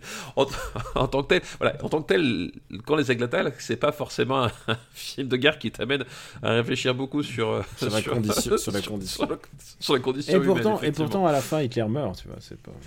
Oui, oui, oui, oui, oui. Mais euh... alors, je pense pas que en termes, je pense pas que ce soit aussi fort que la Grande Évasion. Euh, non, non, non, mais euh, mais tu vois, tu vois, par rapport à l'armée des ombres, il y a. Il y a quand même un truc, je trouve. Enfin, euh, ça va sans doute paraître sacrilège pour, pour beaucoup de gens, mais j'aurais tendance à mettre Weekend as Cut euh, au-dessus de l'armée des ombres, en fait, personnellement. Euh, et tu vois, là, je le mets, je vois. Je le mettrais. Alors, je mettrais un Weekend as Cut, c'est genre comme ça, entre, entre plein soleil et les tontons flingueurs. Et bah, j'étais justement en train de me poser la question, et je pense que c'est une excellente place, effectivement. Mais écoute, c'est vraiment la cordialité de, de, de ce. Ouais. Alors par contre, il faut que tu m'épelles le Xutcode parce que. oui, Ah, jeu de code, c'est euh, Z. Z U Y D Ouais, Z-U-Y-D C C O O 2 O T. T. Voilà. Désolé à tous les gens qui habitent à Zutcote. Jeu code, il y a un E à la fin du jeu de code. Il y a un E. Putain, tu vois, j'étais pas loin. Ouais, bon, en même temps, effectivement, ça se, voilà, c'est pas forcément très facile à, à, à retenir. Stéphane, Oui, Daniel. euh, je remercie Nicotor pour sa liste. Nicotor. Merci Nicotor, qui fait, le, qui fait un peu nom de super-héros euh, qui fume de la nicotine. Hmm. Nicotor. Ou alors qu'il est détruit. Ou alors qu'il est détruit, c'est ça. Ça me fait penser à Fum- fumer fait tousser, c'est pour ça que ça m'a fait une espèce de connexion. Eh ben écoute, en parlant de connexion, est-ce que, est-ce que pour le dernier, est-ce que t'as fait un devoir de vacances? Oui, j'ai fait un devoir de Oh, vacances. Incroyable. Alors moi, je, Ouais. j'en ai fait un, mais je, je crois pas que t'as fait le même. J'ai Ah, fait, flûte. j'ai fait le lézard noir. Ouais, alors, j'y ai pensé, et en fait, euh, j'ai j'ai pas eu le temps. Donc, mais non, euh, mais euh, t'es- on a tous une vie, hein, tu sais quoi. donc euh, mais je, je me le garde parce que ça m'a l'air ça m'a l'air assez mortel en fait. Euh, C'est incroyable. Mais tu sais, tu sais, tu sais, enfin, en fait, si je l'ai pas eu parce que j'avais pas le temps, mais j'ai j'ai aussi fait des choix. Mais tu sais, il y a des fois, tu vois certains films, t'as envie de les voir, mais tu te dis, faut quand même que ce soit le bon moment. Tu, tu vois ce que je veux dire? C'est Complètement. y, a des- il y a des films où tu te dis, là, je suis pas dans le mood, ou là, j'ai pas le temps, ou là, je suis trop fatigué, ou machin, et tu te dis, celui-là, j'ai pas envie de, euh, entre guillemets, de, de- de- de le sacrifier juste histoire d'avoir coché une case, quoi. Bah ouais, Euh, ouais. Certains Non, où tu le fais, ouais, je- mais. Il y a des films, je peux pas les regarder, euh, je peux pas les regarder euh, n'importe quand, quoi. Il y a, des- ouais, ouais, franchement, il y a des films que j'attends de voir dans de bonnes conditions. Il faut, Pareil. euh, faut que peut-être parfois que le, le bébé soit pas à la maison. Euh, tu vois, ou alors il faut que je sois isolé, euh, il faut que je me mette dans, dans l'ambiance, quoi. Et c'est pas genre une ambiance, il faut que, il faut que je, que je boive un verre euh, en même temps, tu vois, ou un truc comme ça, mais, mais voilà. C'est, il faut, il faut, il y a des moments où il faut que je choisisse le bon moment, quoi, et voilà. C'est drôle parce que justement, enfin, un truc qui a, enfin, pas, pas rien à voir, mais euh, beaucoup de gens sont venus vers moi et, et m'ont demandé si j'étais allé voir euh, un métier sérieux. Euh, donc avec Vincent Lacoste euh, notamment. Ah, et en fait, plutôt, plutôt, c'est Thomas Lilti, hein, c'est ça? oui, voilà, de Thomas Ah, ouais. Thomas Lilti Et- qui avait fait un super film sur les premières années, les, Ouais, les- Hippocrate. Hippocrate sur les, Voilà, sur les voilà. années de d'études justement, parce qu'ils sont pas Voilà. encore médecins. Et- Et, justement, voilà, j'ai aucun, enfin, j'ai aucun doute. Non, en tout cas, j'ai plutôt confiance dans le projet.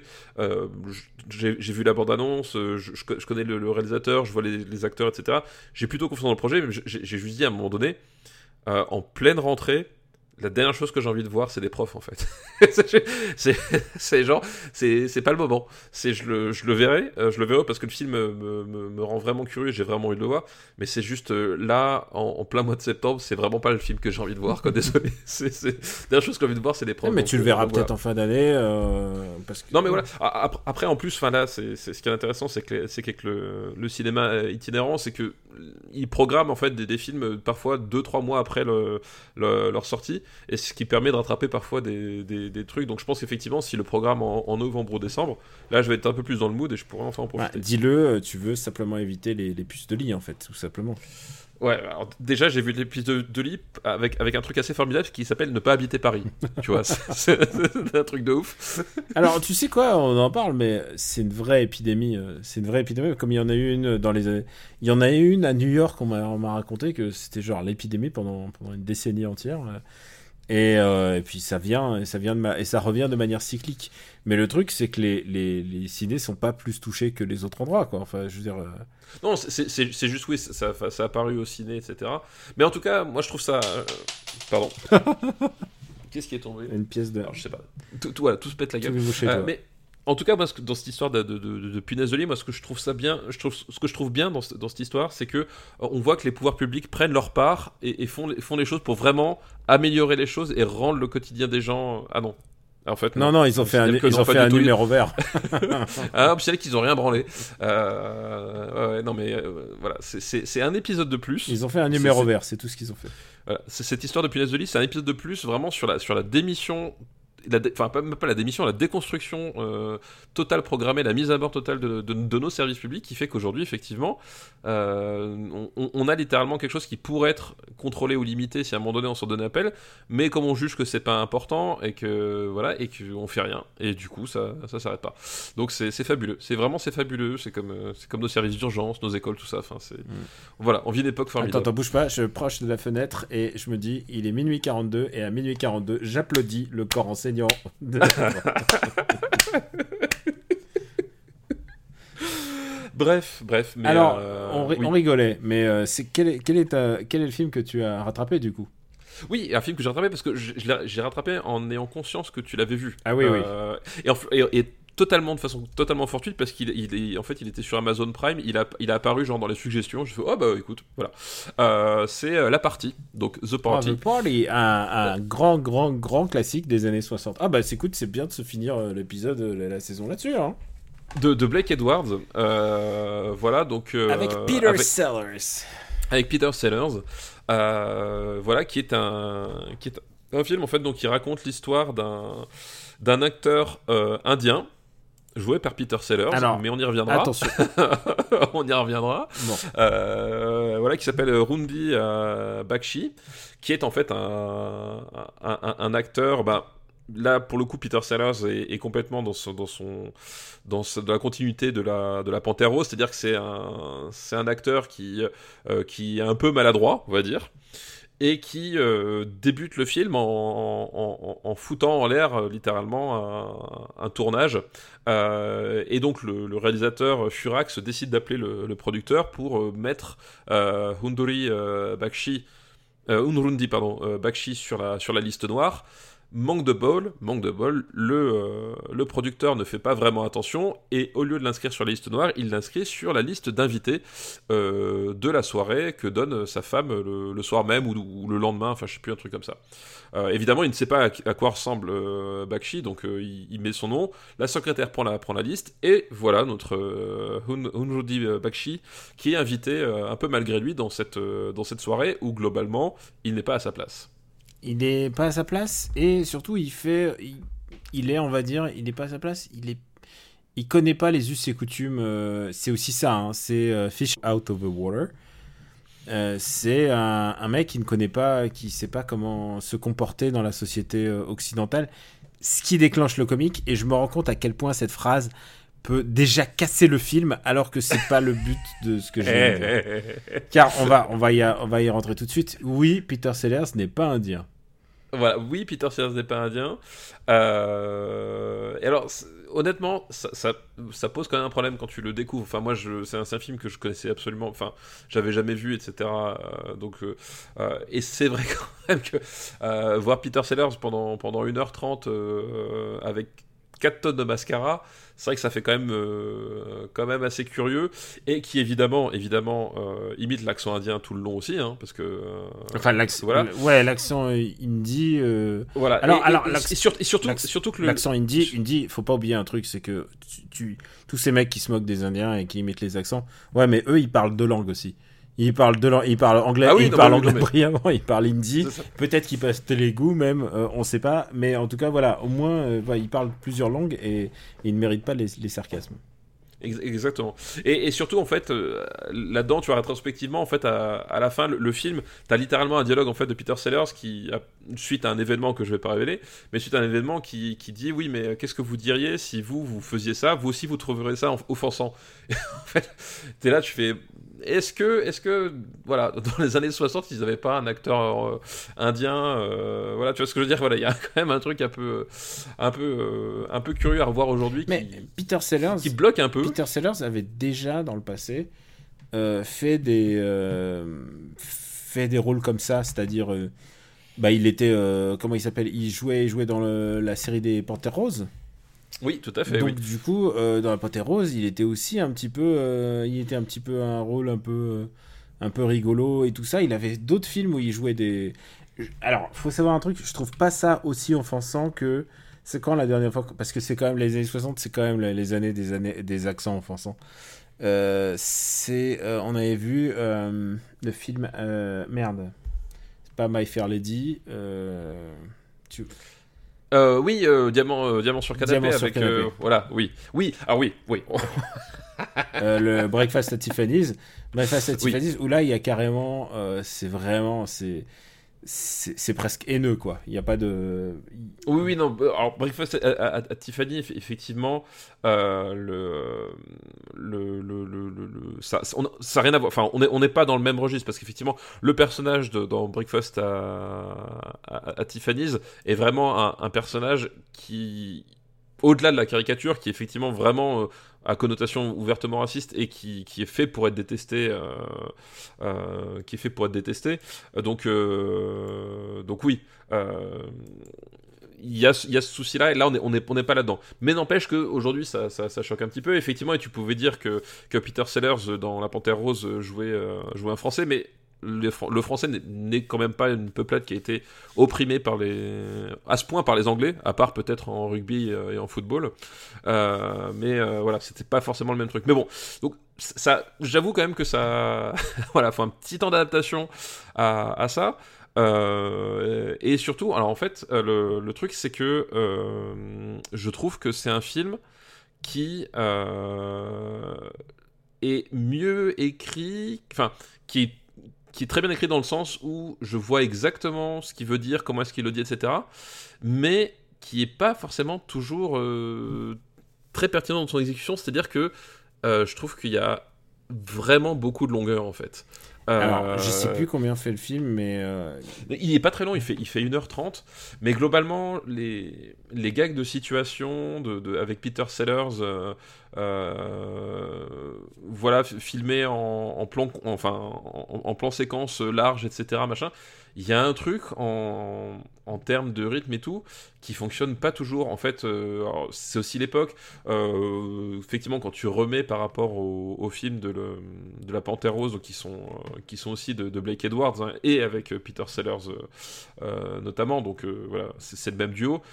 On, est à peu près dans les mêmes canons et je pense que de toute façon c'est un peu lié au genre, c'est-à-dire que je, c'est un, c'est une sorte d'humour qui a, qui a un peu désuète quand même malgré tout aujourd'hui. Au revoir. Euh, et tous les gags fonctionnent pas, pas très très bien. Et euh, voilà, tu, tu vois, t'as as la scène, euh, t'as la scène du dîner, etc. Avec le, avec l'histoire du poulet qui atterrit sur la tête de la meuf, etc. Machin. Il y a un truc, tu, tu vois le gag, tu, tu comprends où, où tu veux en venir, mais en fait, j'ai pas trouvé ça très très drôle en fait. Euh, j'ai un peu cassé l'ambiance et la partie, mais je, je- c'est un film que j'ai trouvé un poil longuet quoi. Un poil longuet parce que c'est souvent basé sur le même, le même registre comique. Ah C'est-à-dire oui, c'est oui, Peter oui, oui. Sellers qui est. Il est pas foncièrement maladroit, mais il est décalé. Oui, il est, voilà, il est, il est décalé un peu- sur un peu tout. C'est-à-dire qu'effectivement, euh, il, co- il connaît pas les gens. Euh, il connaît pas les gens, il connaît pas les codes, il connaît, voilà, il, connaît rien. Et c'est-à-dire qu'en fait, c'est un, c'est un type qui, qui, est sympa et qui essaye de se fondre dans le décor, sauf que, bah, évidemment, euh, quand t'as pas les codes et qu'en plus t'es sur une catégorie de population qui, globalement, quand même, euh, a tendance à prendre le...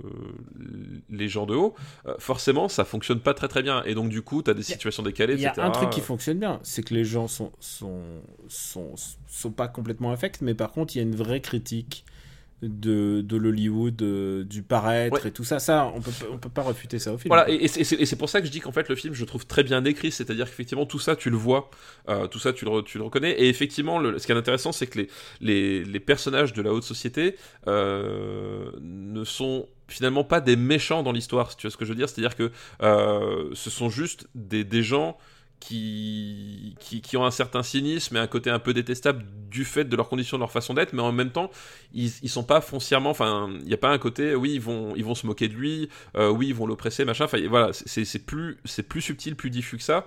C'est juste que voilà, effectivement, euh, à un moment donné, ils, ils sont dans leur univers et finalement, voir arriver un type qui n'est pas de leur univers. En soi, ça leur pose un problème en fait, et ça les dérange à, différents niveaux, etc. Et tu vois toute, l'hypocrisie, etc. Par exemple, euh, cet acteur que, à un moment donné, voilà, euh, Peter Sellers, il croise un acteur dont, il est fan, etc. Et le type, en fait, tout ce qu'il pense à faire, c'est euh, serrer une, actrice, une actrice italienne. Et en fait, à chaque séquence, Peter Sellers débarque sans le faire exprès et dérange son, plan cul, etc. Il y a plein de trucs comme ça. Il y a un côté aussi très, très comment dire, euh, tu vois, quelque part, la partie, maintenant que je le, je le revois, je me dis, c'est quelque chose que qu'aimerait faire euh, Ruben Osland en fait. euh, mais on est d'accord, il y a quand même, il y a, il y a, quand même de. Je vois ce que tu veux dire. Il y, a, quand même, il y a quand même de ça, euh, et qui est, qui a aussi un héritage euh, de Renoir en fait. ah, je vois ce que tu veux dire là. Je vois le. Voilà tu vois, notamment le le, le, le, le, personnage, le second personnage secondaire principal du film, en fait, c'est un, c'est un serveur, en fait, c'est un serveur qui, qui, dès qu'il a l'occasion, boit un verre. Euh, dans, dans, les plats qu'il apporte. évidemment, il est complètement bourré et évidemment, il va créer des, des quiproquos, etc. Et il y a vraiment, enfin, tu, tu, tu, sens en fait tout cet héritage du, du cinéma de Renoir euh, dessus. Alors, je crois que j'ai déjà dit, je suis pas très fan du cinéma de Renoir pour pas mal de ah, raisons. Attends, attends, pas euh, tout. on a, on a euh, toi, c'est la règle du jeu que t'aimes pas, mais, voilà, mais par contre, mais, mais, pour moi, le. Oui, oui, bien sûr, voilà. Mais effectivement, mais, non, mais la, règle du jeu, enfin, tous ces films-là. C'est pas, euh, pas, le même, c'est pas le même film, quoi. C'est pas le même. C'est pas le même film. même pas le même Renoir, j'ai envie de te dire. Ou, une partie de campagne, etc. Enfin, c'est des films que, et, où c'est pareil. Je vois en fait tout l'intérêt du scénario et je vois toute l'écriture du scénario, euh, mais euh, l'exécution me, me, dérange. Là, je, préfère le, le, ton là parce que je, trouve que c'est ça fonctionne, euh, ça fonctionne, ça fonctionne mieux. Mais il y a vraiment cet héritage là. Voilà, il y a vraiment cet héritage et c'était vraiment le chaînon manquant entre Ruben Osland, entre voilà, entre Triangle of Sadness et et la règle du jeu. As, ah, le chaînon manquant, c'est la partie. Quoi. Le... Tu l'as vu The Square finalement ou pas? Oui, oui, j'ai vu, oui, donc, bien sûr. Donc, The Square, je crois qu'on l'a même classé, The Square. Mais, on l'a classé, tout à fait. Mais, ouais, je crois que euh, la manière de Ruben Ostlund essaye de refaire cette forme de malaise, lui, c'est il met un, il met un homme qui fait le singe, quoi. Oui, voilà, bah, voilà, et, justement la partie, on n'a on a pas ça, on n'a pas un type qui fait le singe, euh, on n'a pas une séance de euh, de, scatophile, mais tu, tu sens. Ah, tu l'as vu scatophile aussi? Oui, oui, je l'ai vu, je l'ai ah, vu. Est-ce que est-ce que t'as pas rigolé? Si, si, de très très grande, très très très grande scène. Mais non, mais je pense que vraiment, je crois que je me suis rarement, j'ai rarement autant pleuré de rire au cinéma. Euh, non, j'avoue, c'est. J'y suis allé sans, c'est quelque chose. J'y suis allé sans savoir. Et putain, mais mais alors, mais c'était c'était cathartique pour moi. Vraiment, j'ai passé j'ai passé un super moment.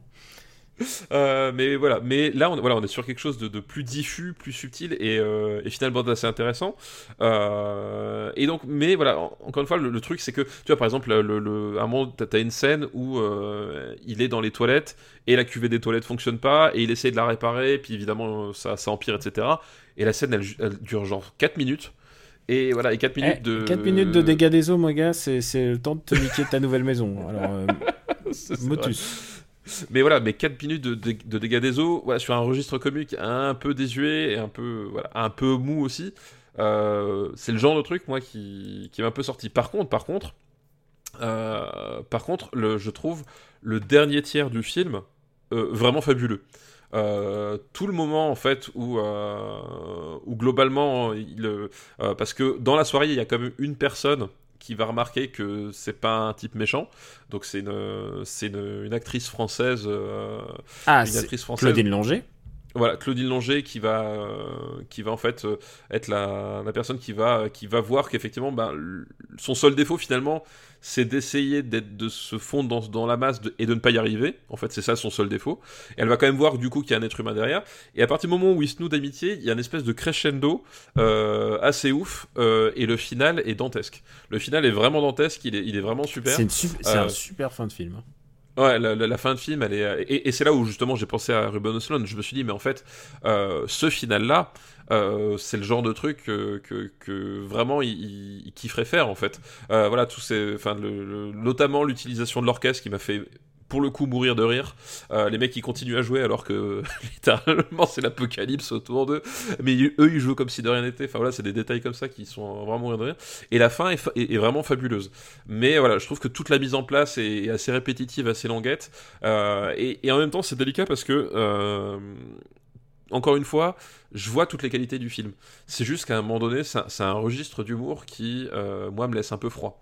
Euh, voilà. Par contre, et puis, et puis aussi qui et, aussi avec le, bah, on peut inévitablement parler de racisme avec le racisme du rôle. Je pense que c'est ça qui refroidit plus encore. Oui, voilà, voilà. Et effectivement, et cet aspect-là, qui, enfin, à, découvrir, euh, à découvrir aujourd'hui, voilà, ça m'a, ça m'a un, peu, un peu Surtout qu'en plus, en plus, littéralement, t'as Peter Sellers grimé pour jouer du Peter Sellers. Tu vois ce que je veux dire? Mm. Enfin, En plus, c'est ça le truc, c'est qu'à un moment donné, euh, à un moment donné, alors évidemment, le personnage n'aurait pas été indien, ça aurait pas induit une situation euh, dantesque de la fin. Euh, puisque voilà, y a, je ne veux pas le révéler parce qu'il faut, faut, vraiment le voir pour le, pour, pour le croire. Mais en même temps, tu dis pour, pour toutes les autres situations, t'aurais fait jouer Peter Sellers juste un anglais par exemple, euh, je pense que ça aurait fonctionné quand même en fait. Donc bon. Après, c'est pareil, c'est toute une époque, les questions se posaient pas de cette façon-là, blablabla. Bon, euh, voilà, c'est juste qu'effectivement, à le revoir, euh, donc euh, je, alors revoir aujourd'hui, c'est un détail qui moi m'a un peu, m'a un peu, m'a un peu gêné. Et voilà, et encore une fois, le registre qui est différent. Mais en même temps, quand tu, justement, quand tu, tu parles, voilà, que c'est un, c'est un monument, je comprends aussi pourquoi. C'est-à-dire que vraiment, euh, voilà, je trouve que le film est hyper bien écrit. Euh, il est vraiment très très bien écrit. Il y a des passages qui sont, qui sont fabuleux dedans. Euh, voilà.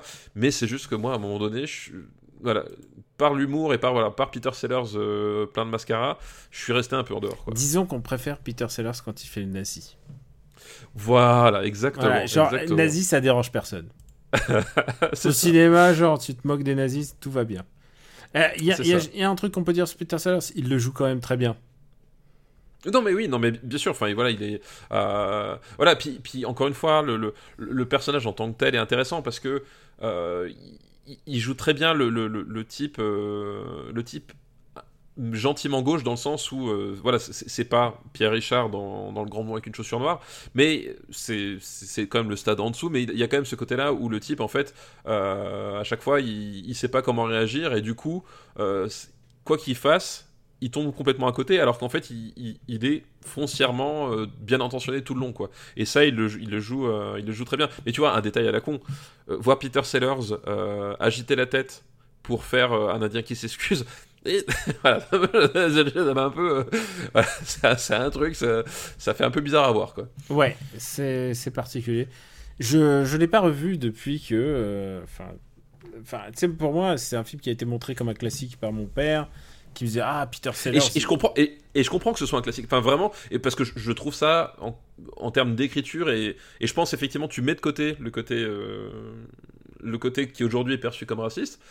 Je pense que c'est encore meilleur que la, la, la, Panthère Rose. Enfin, tu vois ce que je veux dire? Enfin, je, je trouve qu'il y a vraiment ah, plus je, de richesse. Je pense que c'est plus intéressant filmiquement que la Panthère Rose, ouais, mais genre voilà. à 10 000 Ouais, je pense qu'il y a plus de richesse, plus de, il y a plus, c'est, enfin, c'est, globalement, il y a plein, plein de choses dedans qui sont bien meilleures que la Panthère Rose euh, dans, dans la partie. Et je comprends effectivement le statut classique euh, de, qui, qui, peut lui être attribué, tout à fait. Mm. Bon, bah, on va le classer. Et oui, on va le classer. Je pense que tu as, tu, tu as été juste envers cette euh, comédie. Voilà. C est, tu vois, c'est pas un classique usurpé, parce que parfois on dit c'est un classique, et en fait, c'est complètement. Enfin, je comprends le statut du truc, c'est juste qu'à un moment donné, je, voilà, je, j'ai des réserves personnelles. Hum. Ah ben non, mais euh, je pense que la société même a des réserves là-dessus. Je pense que tu referais plus le même film aujourd'hui. Non, non, tu le referais, tu le referais plus comme ça. Euh, euh, non, tout à fait. Je pense que. Allez, vas-y, propose une proposition. Puisque toi, c'est frais dans ta tête. Après, je connais bien le film, mais. Euh, moi, moi, moi, moi, moi, moi, moi. Euh... Où est-ce qu'on le met? Bah, tu vois, voilà. Euh... Moi, je le mettrais pas au-dessus des nerfs à vif. Là, euh, 50, 55, là. Hop, je te, je te, je te grise la, la, case. Moi, je le mettrais pas au-dessus des nerfs à vif.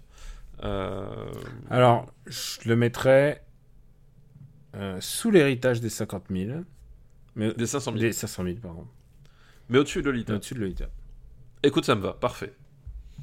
C'est 50 000 ou 500 000 C'est 500 000, je crois. Hein. L'héritage, c'est 500 000. Et c'est la partie, c'est ça en français?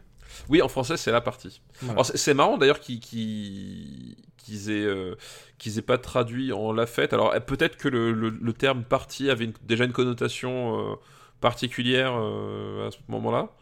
Mais euh, tu vois, aujourd'hui, euh, personne dit je vais à une party. Mmh. Enfin, j'en sais rien. Ah, Peut-être bah, que je sais pas, mais tu sais, en fait, faut, faut pas préjuger parce qu'il y a plein de, de, de choses qu'on ne connaît pas sur la société. Par exemple, si tu connais Matt Pokora, bah non, mais ça se trouve, il, il peut-être, il, peut il a chanté un truc sur la partie et peut-être que les gens disent la partie depuis, tu sais pas. Mais enfin, j'ai dit la Matt Pokora. Pourquoi? Parce, parce qu'à un moment, il avait une chanson et il disait la dance floor.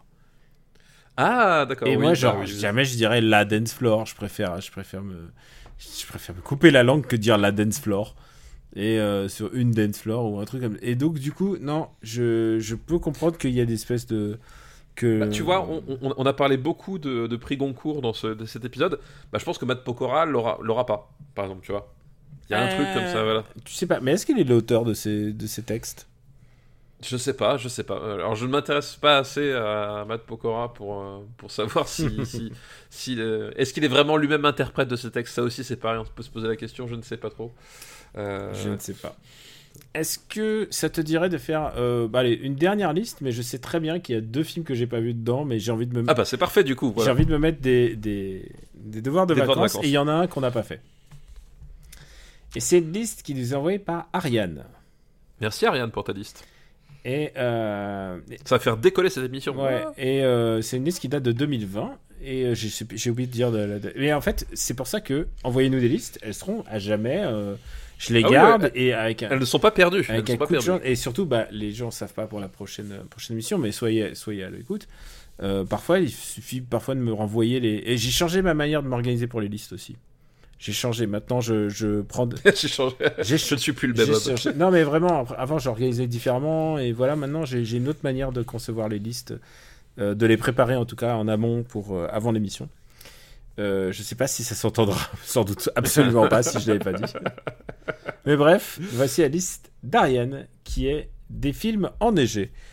Et en même temps, j'espère qu'il y aura de la neige. euh, J'espère que. j'- Et on verra. Ça, ça, euh, Écoute, là, on, passe un, un très bon mois d'octobre à, à- à- entre 28 et 30 degrés. Donc, je- Ouais. si tu veux, Et en plus, pas où. dis-moi l'altitude où tu es. Euh, alors là, je suis redescendu. Là, je suis, je suis plus qu'à 650. donc, Et avant, euh, t'étais à 1000, euh, 1002 Ah non, avant, avant j'étais à 850. 850. Bon, ça fait pas une grosse différence de température. Euh, non, mais euh, non, non, ça fait pas une grosse différence euh, de température. Bon. Non. Alors, euh, le premier, euh, premier film de sa liste, c'est Ma nuit chez Maud. Oh là, Est-ce que tu l'as vu? Manu chez Maud. Alors je l'ai vu, mais je n'ai aucun souvenir. C'est un Euh, film de Romer que je n'ai jamais vu.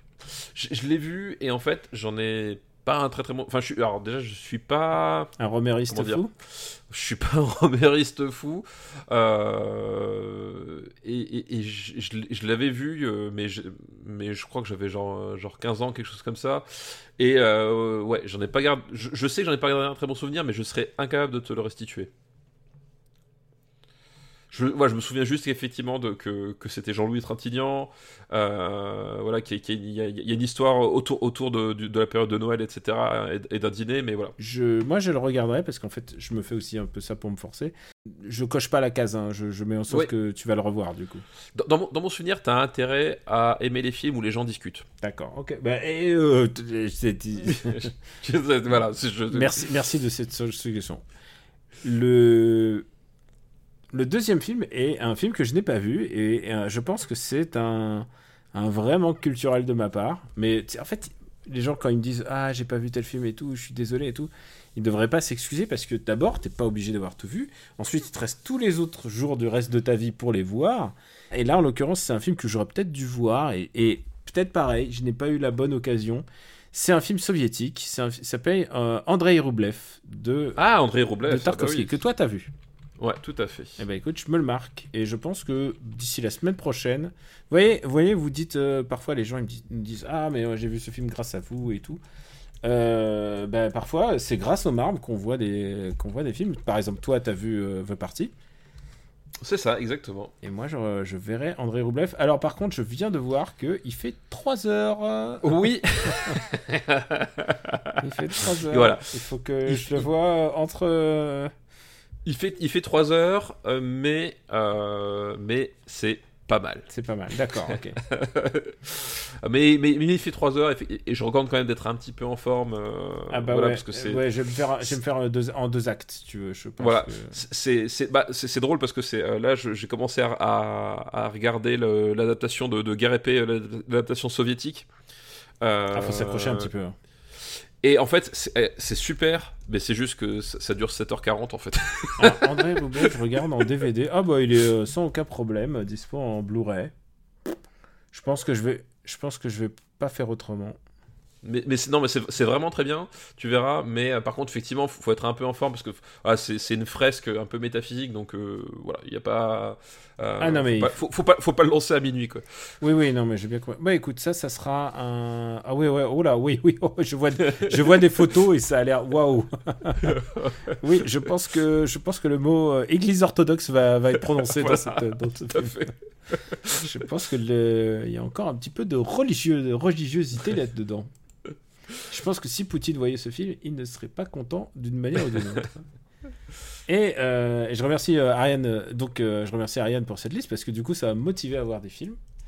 Et le dernier film de sa liste, et ça, je sais que tu l'as vu, c'est le 17e classique d'animation du studio Disney, à savoir Les 101 Dalmatiens. Ah bah oui, les soins dalmatiens, forcément. Euh, avant d'être adapté avec Gérard Depardieu, n'est-ce pas? Oh putain, oh merde Ah oui, c'est vrai qu'on on est peut-être l'épisode des, des films, des, des films qui auraient été remakés plus tard. Voilà, voilà. Donc La oui, oui, euh, moutons. voilà l'adaptation avec Depardieu avec sa, sa coupe en brosse. Euh, voilà, c'était un film d'animation. Euh, voilà, donc euh, les soins dalmatiens, Cruella d'enfer.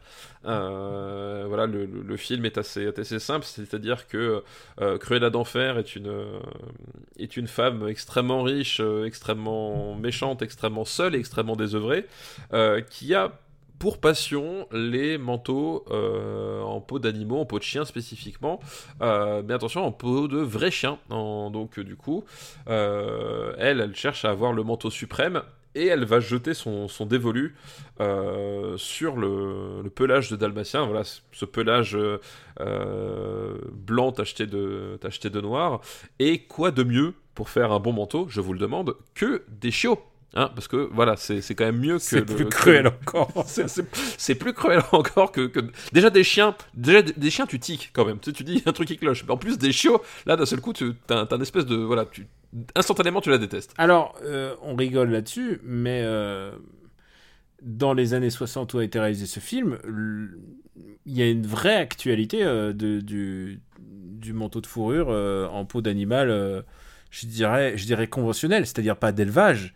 Euh, c'est que euh, il y avait vraiment des, gros, euh, manteaux de fourrure qui coûtaient 10 000 francs, 20 000 francs, je, prends, je dis en francs, 50 000 francs, et euh, fait à partir de, de du plus ex... c'est pas exotique le mot mais c'est-à-dire du plus euh, trivial presque des, des animaux possibles. Et le but aussi de de se parer de ce genre de manteau c'était de se donner une stature sociale Euh, comme euh, comme, fait. on- comme avant on mettait des bijoux. Aujourd'hui on met plus trop de bijoux j'ai l'impression. Je crois que les dames euh, enfin de moins de notre génération en tout cas a arrêté de mettre des bijoux.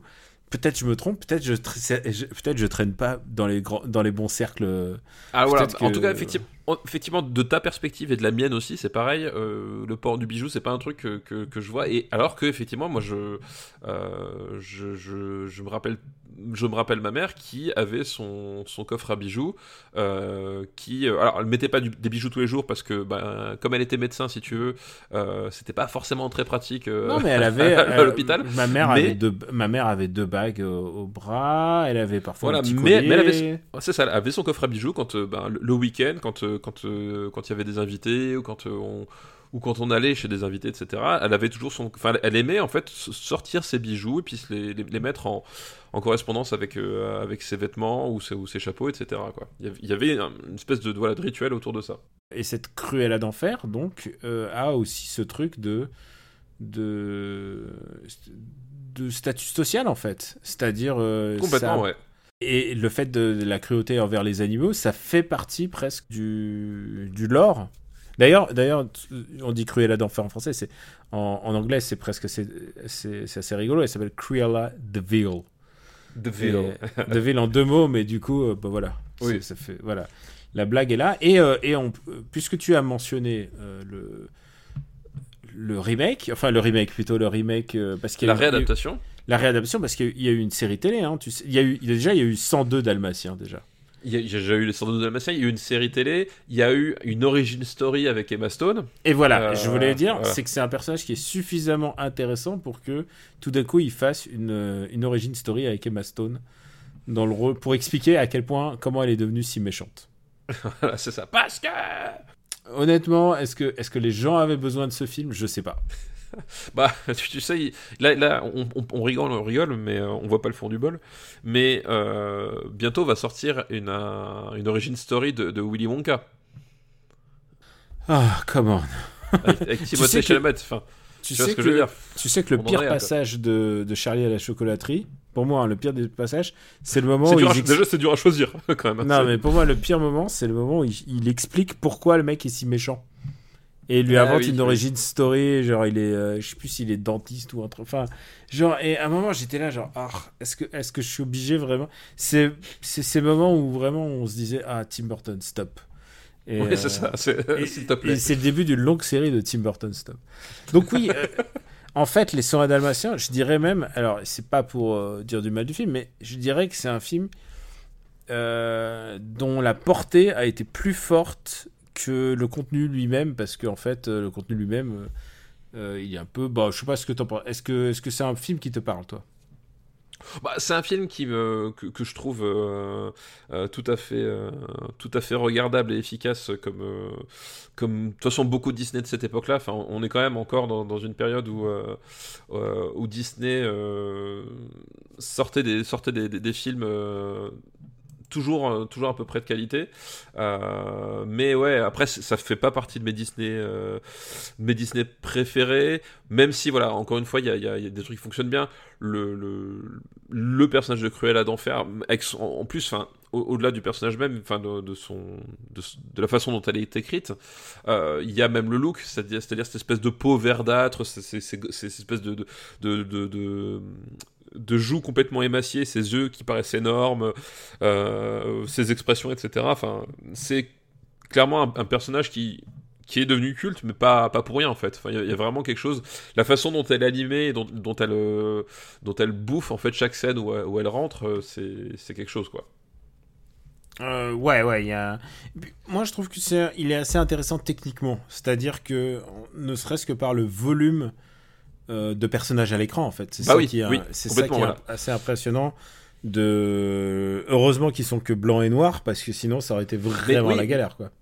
et, et, tu, l'as dit effectivement, ça d'un point de vue technique, il y, a un truc, enfin les scènes où les chiens euh, courent, s'échappent, où, on voit en fait la, euh, ou même où quand ils, quand ils sont dans le, au début quand ils sont dans la, dans la pièce et qu'ils jouent, etc. Et que tu te rends compte qu'il n'y en a pas un qui est animé de la même façon que les autres.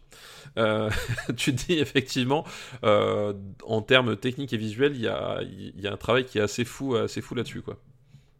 Et, et, puis aussi, je trouve que stylistiquement, il y a un vrai, une vraie cassure avec ce que faisait Disney avant. C'est-à-dire que euh, en termes d'animation, euh, les personnages sont devenus moins réalistes en tant que tels. Tu vois, c'est genre hmm. ils ont ils ont moins essayé de faire de des mouvements rotoscopés et qui soient cohérents par rapport à un être humain. Là, on sent que euh, on sent qu'il y a un, pas, une épure, mais c'est-à-dire que on recherche plutôt la bonne pose et la bonne, la bonne animation un peu différente plutôt que de, euh, plutôt que de chercher un truc un peu un peu réaliste où tu vois que je sais pas si je me suis bien exprimé sur la question mais j'ai l'impression qu'il y a une vraie évolution technique euh, dans dans les 120 dalmatiens en plus de euh, trouver les moyens de remettre des taches des taches de noir sur des dizaines de chiens de chiot. Ouais, non mais effectivement, enfin, je, vois ce, que tu veux dire, c'est-à-dire enfin, je sais pas si c'est tant technique qu'un choix artistique, euh, mais effectivement, il y a, je vois ce que tu veux dire dans le côté euh, où en fait, paradoxalement, les, animations font plus animation que euh, qu'avant où elle faisait plus réaliste en fait. Euh, effectivement, je, moi je, je, revois la, la, scène de la rencontre parce qu'en fait le, le, le, point de départ de Descendants Dalmatiens c'est un, un maître donc lui il, il, joue du piano, je crois que c'est ça. Hein. Euh, il joue du piano, il, a un pianiste, chien. Il est pianiste mais genre un peu un peu loupé, non? Oui, un, un, peu désœuvré. Enfin voilà, voilà, c'est pas un grand pianiste. Justement, c'est genre, genre il, vit, il vit solo et en fait si je me souviens, en fait, il y a cette dame qui commence à habiter chez, chez lui et en fait, il se rend compte par le biais du chien. Et finalement, euh, et finalement, c'est les chiens qui les font se rencontrer. Voilà. Et finalement, ça, au bout d'un moment, ils vivent ensemble et les chiens font des enfants. Voilà, parce que son, son, chien à lui, donc qui est le mâle, en fait est amoureux de sa chienne à elle. Et du coup, en fait, en, en essayant de se rapprocher ben, de, de la chienne qu'il aime, ben, il va faire rappro rapprocher les maîtres. Effectivement, et je me rappelle de, de, de, la scène où, où, ça se passe, où ils sont dans, dans le parc, etc. Et euh, effectivement, tu as, as, cette, cette, cette, sensation que, euh, entre guillemets, je mets des, je mets des guillemets parce que c'est intentionnel, mais euh, il manque des, des étapes d'animation. C'est-à-dire que euh, avant où tu avais un truc qui était très très euh, très très découpé, très très très très fluide comme ça, effectivement très naturel. Bah, on, disait les, les films avant c'était La Belle au Bois dormant par exemple, tu vois ou Alice au Pays des Merveilles où, tu avais vraiment un, grand soin là-dedans. Là effectivement il y a, y, a y a des moments où tu sens que ils vont ils vont intentionnellement faire quelque chose de de, de, de plus saccadé de façon assez assez subtile, assez subreptive pour pour avoir un dynamisme qui est différent et effectivement euh, faire quelque chose de plus euh, de plus dessin animé paradoxalement quoi.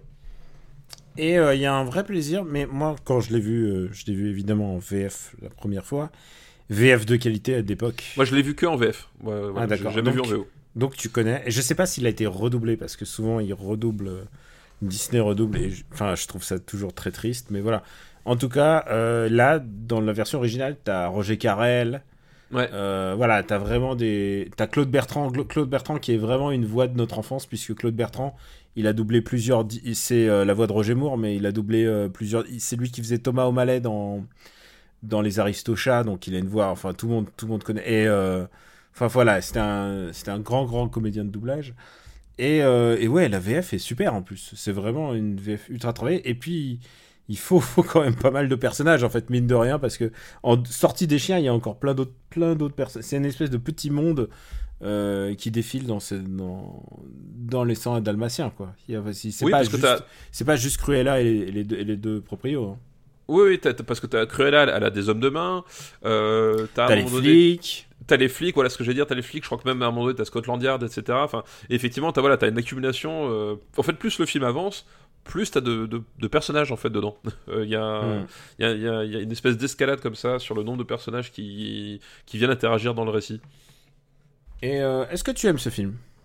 Écoute, ouais, moi j'aime bien. Voilà, moi, je trouve c'est un, c'est un, c'est pas, c'est pas mon Disney préféré. Euh, voilà, tu, tu, vois dans, dans le genre euh, chien amoureux qui parle. Enfin, en plus là il parle pas. Je, je, je suis mesquin. Euh, mais chien, dans le genre chien amoureux, je suis plus de l'école La Belle et le Clochard par exemple. ah ouais, je te voyais pas ouais. La Belle et le Clochard. Ouais. Euh, que, les 100 dalmatiens. Euh, mais voilà, je, trouve que c'est un, un, un, un, film qui, qui, fonctionne très très bien, euh, qui se laisse regarder avec, avec un véritable plaisir. Quoi. Et puis, mais c'est aussi un film qui aura un énorme impact. Alors, j'ai plus la liste des, des, des, Disney en tête, enfin, tu sais, de, des classiques d'animation Disney, mais qui aura un impact par rapport à sa production, puisqu'à partir de ce film-là, le processus de duplication euh, qu'ils utilisent pour les cellulos. Euh, Est-ce que c'est basé sur le Xerox, donc la, photocopieuse, mais en tout cas, euh, aura un impact aussi sur la manière dont ils réutiliseront euh, les différentes animations. Et c'est pour ça que, à partir de cette étape-là, euh, beaucoup de gens diront que ah mais ils font beaucoup de recyclage d'animation, ce qu'ils vont faire dans, dans Robin des Bois, dans les Aristochats, dans même dans le livre de la jungle, là je suis sûr qu'il y en a, mais genre plutôt que se casser le cul à refaire des trucs, ils ont, ils vont réutiliser. Écoute-moi, quand c'est dans le même studio, c'est pas quelque chose qui me dérange pour autant. Oui, mais... puis voilà, puis, ouais. puis en, et puis il y a la, la, ré la, réalité industrielle du dessin animé, quoi. C'est compliqué ouais, de faire un ouais. dessin. Non, mais la réalité industrielle même de, du, du cinéma de manière générale. Enfin, euh, pour reprendre, on avait parlé plus tôt, mais euh, Michael Bay. Euh, t'as littéralement entre, entre, ces films, t'as des plans qui sont à l'identique, pas uniquement parce qu'ils sont composés de la même façon, simplement parce que les mecs des effets spéciaux reprennent littéralement la même maquette euh, 3D pour refaire un plan en mettant des skins différentes en fait. Euh, voilà, parce que, euh, parce que tout simplement, c'est qu'à un moment donné, quand euh, t'as un calendrier à respecter, quand t'as des, quand as des, des, choses comme ça qui, qui tombent dessus, euh, bah oui, il faut faut que tu puisses avoir des moments où tu euh, tu t'économises du temps. Euh, et le, le, le, le fait de, de, de, réutiliser des animations de réutiliser des cellulos où effectivement tu reprends le, le, le corps tu, bah, tu, tu, tu gommes pour mettre un autre visage etc bon bah c'est des, des méthodes qui en réalité sont, sont vieilles comme le monde parce qu'à un moment donné les, bah, les, les types aussi ils peuvent pas enfin ils peuvent pas passer 5 ans sur un même dessin animé. Euh, donc voilà. Alors... et c'est vrai que Et, et c'est quelque chose qui leur a été reproché. Et en plus, même j'ai récemment, en fait, hein, euh, récemment, une espèce de polémique qui, qui, est revenue dessus. Mais euh, effectivement, là déjà, on parle vraiment dans le même studio. Euh, et en plus, généralement sur des, sur des animations dites mineures, c'est-à-dire effectivement, euh, pas enfin, ils vont pas te reprendre des séquences entières, des découpages entiers, etc. C'est juste qu'effectivement, au sein d'un plan, tu vas avoir une partie des éléments qui sont récupérés euh, de la même façon qu'effectivement, quand tu, quand tu fais un jeu vidéo, bah oui, le, le, lampadaire, tu vas le dupliquer x fois, quoi. Surtout si c'est un Assassin's Creed, mais je dis ça. Il n'y a peut-être pas de lampadaire dans le dernier. Alors, euh, je te propose de. Alors, juste pour me situer, en fait, j'aime bien, j'aime bien ce film. Alors, il a. Euh, on parlait de, la crise que va avoir euh, Disney juste, juste après, en fait, parce que c'est presque après ce film-là que tout d'un coup, ensuite va rentrer le. Bah, les, ceux que j'ai nommés, c'est-à-dire il y aura le livre de la jungle, et puis ensuite il y aura Merlin l'Enchanteur, et, tous ces films-là, en fait, Disney va ouais, traverser une juste après, ouais. Il va traverser une mini-crise de, bah, de, de modernisation, c'est-à-dire euh, que à la fois bah, Disney lui-même bah, va décéder au bout d'un moment. Euh, le trio le trio de réalisateurs euh, Clyde Clyde Geronomny et, et j'ai oublié il y a Lux et Jackson. Et en général ils vont ils vont en faire trois ils vont faire trois ensemble. Ils vont faire Peter Pan ensemble enfin vrai. Et donc au bout d'un moment il va devoir il va devoir faire tourner un peu les effectifs. Celui-là il y a, il y a Volkan Greitman dans les réalisateurs qui va être un un grand réalisateur, il c'est lui qui va réaliser Les Aristochats, c'est lui qui va réaliser euh, Livre de la jungle. Euh, c'est euh, ouais, en fait, il y aura un grand turnover dans chez Disney. À un moment, Disney va se poser la question est-ce qu'ils vont fermer la, filiale animation? C'est une question qui se pose de manière, de manière assez régulière à l'époque, en se disant on peut produire un ou deux films tous les trois ans. Est-ce que l'industrie pourrait, pourrait accepter autant de films? C'était une autre époque. est-ce, que, le public peut encaisser autant de, autant de films alors que bah, aujourd'hui, c'est plus une question qui se pose aujourd'hui, c'est est-ce que le public peut encaisser 27 films de Star Wars en 3 ans?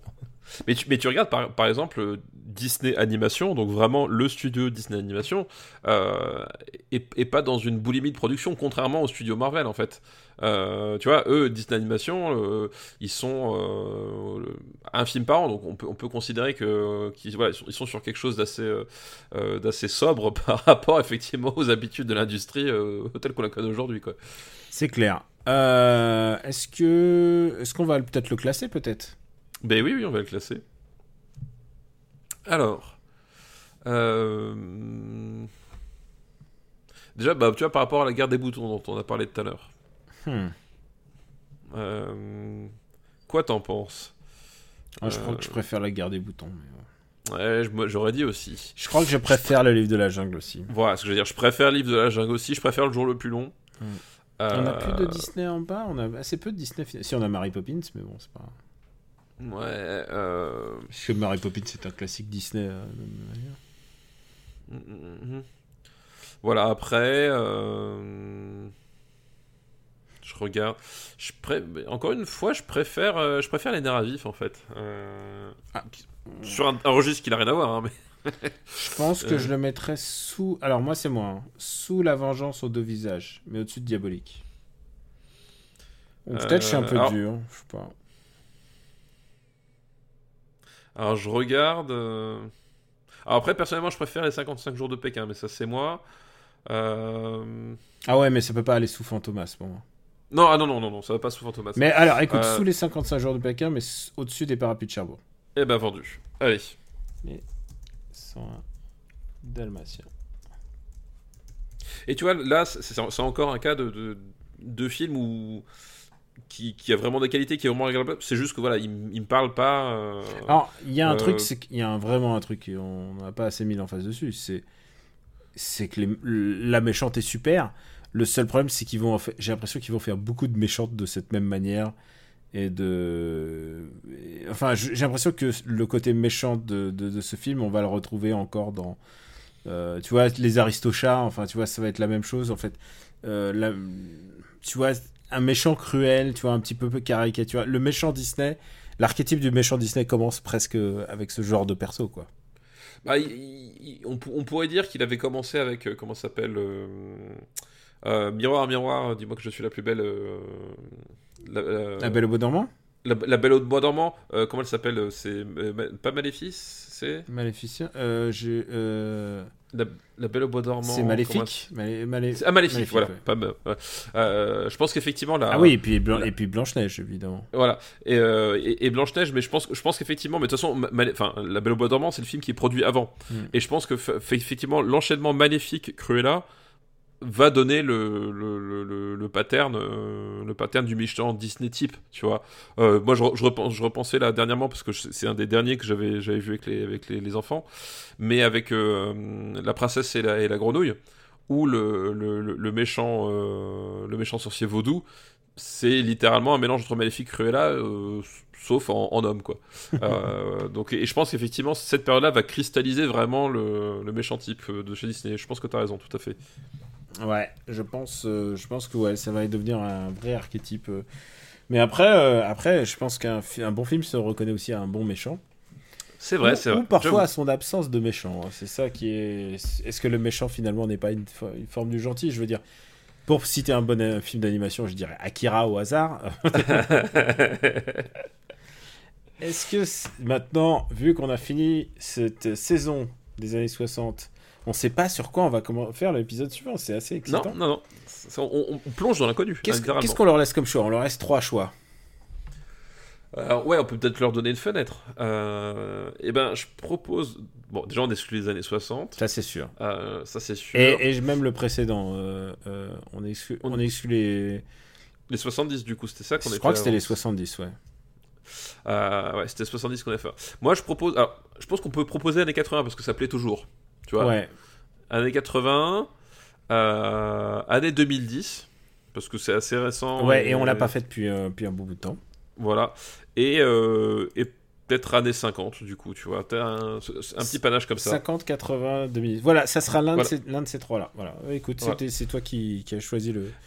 Et bien après, bah, du coup, si, si vous n'avez pas encore le résultat du, euh, du sondage, Mm. bah, vous pouvez envoyer une liste dans chaque décennie. Peut-être que voilà, euh, Ah, ouais. sera sélectionné. je m'en fous, c'est pas moi qui l'ai choisi, donc euh, tu... Ouais, vous pouvez l'envoyer tant que vous voulez. Mais tu sais quoi, il y a des gens qui m'ont envoyé parfois des mails avec euh, chaque, chaque avec une décennie par. Ah oui. Bah, Bah, écoute, euh, si c'est moi, hein. j'ai plusieurs méthodes de recherche, hein, je peux tomber dessus, C'est vrai. indépendamment l'un de l'autre. Allez, euh, bah écoute, c'était notre euh, dernier, dernier épisode des 60 et notre première, et, et la prochaine fois, ce sera le toute première. Je suis toujours ému en début de cycle en fait.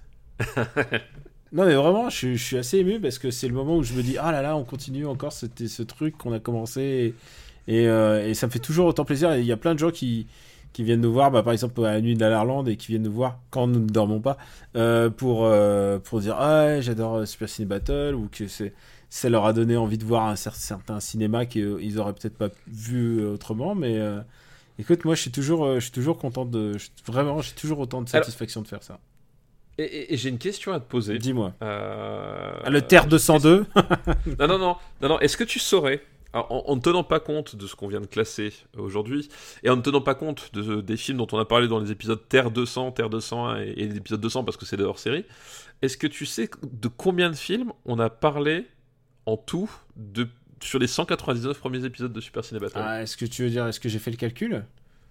Bah, Est-ce que ah, que tu as fait le calcul et est-ce que tu le sais? Non. Eh ben, on a parlé de 1408 films. c'est vrai? Tu, l'as- tu les as compté ça pendant que je te parlais? Non, non, je suis tombé dessus en fait, c'est que le euh, euh, Sens Critique a, a, a- a- a fait de lui-même une, une, une, une liste euh, proposée aux gens, une liste Super Ciné Battle où ils, ils ont mis dans l'ordre de diffusion tous les films les uns après les autres dont on a parlé. d'accord Et voilà, et donc du coup c'est comme ça, j'ai pu voir, il y a 1408 films qu'on a, qu'on a chroniqués. 1408 films c'est quand même pas mal hein C'est quand même pas mal. c'est pas mal ouais. mais euh, euh, vous savez quoi? Il nous reste facilement le quadruple encore Ouais, ouais, et euh, tu dis 1408 films, ça, ça fait pas mal. ça, fait pas ça fait mal. pas mal mais en même temps il nous reste beaucoup d'autres Voilà, oui, on, quoi, on- a, on a- on a fait qu'effleurer la surface. On a fait qu'effleurer la surface. On remercie Ariane déjà pour sa liste aussi. Oui, merci euh, pour ta liste, au, moment, au moment où je, je reçois, je reçois une liste encore de Itinéris qui nous a envoyé beaucoup, beaucoup de. il nous a vraiment beaucoup envoyé de dernières listes. euh, écoute, on va penser à lui. On a, on a aussi nos, nos fidèles. hein. Il y a eu euh, Itinéris, on a Marc en douche, on a Manu Diesel. Manu Diesel. Voilà, voilà, il y, a- il y en a, il y, a, il y a des gens qui, qui nous envoient très souvent et ça fait toujours très plaisir. hein, vraiment, il a toujours, euh, il y a toujours de. Je retombe parfois sur les, sur les vieux, sur les vieux mails aussi qu'on envoie. Parfois, il y a des gens qui nous racontent un peu co- comment ils écoutent euh, Super Ciné Battle. En général, dès qu'il y a de- quelque chose de l'ordre du mail, je le transmets aussi à Stéphane en, es- C'est en espérant qu'il, euh, en espérant qu'il. Euh, qu'il sache lire, c'est surtout ça, hein, vraiment, vraiment ça. Ah, écoute, alors je vais laisser le suspense Mm. là-dessus, tu vois. C'est vrai. voilà, je, je- je- je- je ne peux pas ni affirmer ni On confirmer. sait déjà euh, que tu sais pas compter, mais. euh, euh, oui, ça, ça, ça, déjà, on a été déjà au courant. Euh, eh ben écoute, c'est la dernière reco de ce cycle, vas-y, lance-toi. Eh ben écoute, je vais recommander une série qui s'est pris une balle dans la nuque euh, récemment par HBO. Ah Euh, ouais, ouais, c'est parce qu'elle est sur une plateforme de, de visionnage. forcément. Donc, euh, donc voilà, mais c'est bien dommage et je, je- je tenais vraiment, euh, vraiment à en parler. Euh, voilà, c'est la saison 2 de Winning Time. Euh, donc Winning Time, en fait, c'est une, une série qui se qui retrace euh, l'épopée des, des- de l'équipe de Los Angeles Lakers. Donc on parle de basket, euh, de Los Angeles Lakers euh, au tournant des années 80. Euh, pourquoi le tournant des années 80 Pourquoi les Los Angeles Lakers? Bah tout simplement parce que c'est l'arrivée de Magic Johnson dans la ligue et de nombreuses transformations qui vont accompagner cette arrivée-là. Voilà, la ligue en elle-même va avoir plusieurs, mutations. Il va y avoir l'arrivée de la ligne à 3 points, des choses comme ça. Et puis même la façon de gérer l'équipe par donc le, le, le Dr. Qui est le propriétaire des Lakers à, ce- moment-là, euh, va en fait impulser beaucoup de choses qu'on connaît aujourd'hui, euh, notamment sur euh, le- les salaires des joueurs et les, choses comme ça, la montée, la montée des superstars, voilà et toutes choses comme ça. Donc historiquement, c'est une période qui est très très importante pour le basket euh, américain. Euh, et là, la série s'attaque à, ça et euh, elle le fait évidemment avec un angle qui n'est pas uniquement basket. Aussi, on passe beaucoup de temps dans les vestiaires, dans les hôtels avec les avec les joueurs ou avec leur entourage, voilà. Et, euh, et c'est super bien, c'est vraiment super bien dans le sens où euh, euh, les acteurs sont formidables déjà. Donc euh, on a John C. Reilly qui, qui joue le Dr. Bus qui, qui est fabuleux. On a Adrian Brody complètement habité. Je pense que c'est son meilleur rôle depuis très très très longtemps. Ah, attention, honnêtement. il a, fait, il a fait deux épisodes dans Succession. Ah, ouais, alors j'ai pas, vu dans Succession, mais là, il, voilà, il joue, euh, il joue Pat Riley dans, Winning Time, et voilà, pour ceux qui connaissent euh, un tout petit peu le basket, Pat Riley, euh, c'est une, figure emblématique du basket et spécialement des Lakers, ancien joueur de- des Lakers, qui est devenu par la suite coach Riley et qui a été un, voilà des coachs vraiment emblématiques de, cette période-là. Et Adrian Brody, il est exceptionnel dedans. Vraiment, il est. euh, euh, J'ai pas d'autres mots. Il, il, il bouffe chacune de ses scènes. Euh, il, est, il est vraiment, vraiment parfait. Il y a aussi les, les, les jeunes pousses, donc les, les acteurs qui, qui jouent euh, bah, justement Magic Johnson ou Karim Abdul-Jabbar, donc euh, Quincy euh, Salomon Hughes qui sont super. On a Jason Clark, alors je, je dis pas souvent du bien de Jason Clark. Parce que c'est pas un super bon acteur. c'est pas un super bon acteur. Et là, il fait un Jerry West fabuleux. Alors, je ne sais pas, euh, Jerry West, euh, c'est à nouveau un personnage emblématique de, de la NBA, euh, à tel point qu'il est emblématique que la, silhouette de, du logo NBA, c'est la sil- silhouette de Jerry West. Donc voilà, c'est pour dire quand même que c'est pas, c'est pas n'importe qui. hein, c'est voilà l'homme qui est sur le logo de la NBA, c'est lui. Mais là, du, coup, il, joue un Jerry, un Jerry West. Après sa carrière de joueur, dans le moment où il est dans le staff des Lakers, et euh, je, je, je- enfin, je connaissais pas particulièrement son histoire ou quoi que ce soit, je, je sais pas à quel point c'est réel, mais par contre, le personnage de Jerry West dans, dans Winning Time, euh, il est absolument fabuleux. Jason Clark est vraiment à fond la caisse dedans. Euh, c'est presque un personnage qu'on qu'on dirait sorti d'un film de Scorsese en fait. C'est très très drôle à voir. Voilà, donc le casting est fabuleux, la mise en scène est mortelle. Euh, voilà, où euh, ils, ils essaient vraiment de recréer les ambiances euh, alors t'as, t'as la, la, la lumière, t'as les décors, mais t'as aussi le, le traitement vidéo euh, où justement ils essaient de reproduire un, grain Kodak, etc. euh, des choses comme ça. Le générique est fabuleux. Euh, les scènes de match euh, sont assez rares dans la première saison. C'était un peu le défaut que, je voyais parce que forcément, voilà, euh, sont plus présents dans la saison 2, mais surtout dans la saison 2, euh, en termes de mise en scène, on est sur quelque chose de, vraiment très très fort. Alors évidemment, on parle là de, mise en scène, de scène de basket. On est quand même là de Slam Dunk. Euh, c'est difficile de réaliser, hein. A- avouons-le. Hein, euh, Slam Dunk, qui, rappelons-le, euh, est un film fabuleux, mais genre, genre abs- absolument hallucinant et qui, voilà, possède les plus belles scènes de basket qu'on ait, ait jamais vues sur un écran et peut-être même les plus belles scènes de sport, en termes de, de montage, mise en scène, etc. Donc là, évidemment, c'est ça vaut pas un slam dunk, mais il y a des trucs vraiment super en termes de mise en scène. Et, euh, il arrive, le temps d'un épisode, à justement à capturer ce, truc très, très dur, hein, de, capturer ce que ce que c'est que de vivre un match quand t'es sur le parquet, en fait. Euh, Au-delà de simplement montrer les mecs mettre des paniers, etc. Euh, qu'est-ce que ça fait? Quels, sont les enjeux? Quels sont voilà, les, basculements psychologiques qui peuvent se faire, etc. Et il y a un épisode où c'est hyper bien utilisé, et, et du coup, du sport filmé comme ça, ça fait vraiment plaisir. Euh, voilà, donc c'est vraiment très bien. Il y a que deux saisons et a priori ça va s'arrêter là, euh, dans le sens où là voilà, euh, HBO Bah, a mis une les, Lakers, la série. les Lakers s'arrêtent après. Voilà, les- les- après les Lakers n'existent plus. Kobe Bryant, tout ça, ça voilà, ça n'a jamais existé. Euh, mais voilà, HBO a mis une balle dans la nuque parce que bon, déjà il y avait, les audiences n'étaient pas super et puis il y a eu euh, euh, pas mal de plaintes des anciens joueurs, euh, voilà, qui, qui ne se reconnaissaient pas trop dans le portrait qui était fait d'eux. Ça doit, coûter, Il faut et ça doit coûter un blinde en plus, c'est un truc à faire. Voilà, et ça, ça coûte, je pense que c'est une série qui coûte assez, assez cher parce que la reconstitution est top. Il faut dire que Magic Johnson, effectivement, enfin moi je comprends que Magic Johnson apprécie pas trop la série parce que il est montré sous un jour qui, qui est plus, beaucoup plus complexe que, l'image euh, qu'il a, qu'il a donné de lui. C'est-à-dire que tu as des joueurs qui, qui aiment passer pour les bad guys. Mag- Magic Johnson s'est taillé une, image de, good guy au, fur et à mesure des, au fur et à mesure des, années, du temps qui passe. Et bon, on, se doute tous que c'est pas, pas le cas. Et là, effectivement, voilà, la série met un peu ça en perspective. Euh, ça lui a pas plu. Je sais que voilà, ça a pas plu non plus à Karim Abdul-Jabbar euh, pour d'autres, pour d'autres raisons. Donc voilà, chacun a son, expérience euh, de la chose, mais en tout cas, moi je trouve qu'en tant que, produit audiovisuel, c'est euh, vraiment super d'a- d'arriver à faire quelque chose comme ça. Quoi.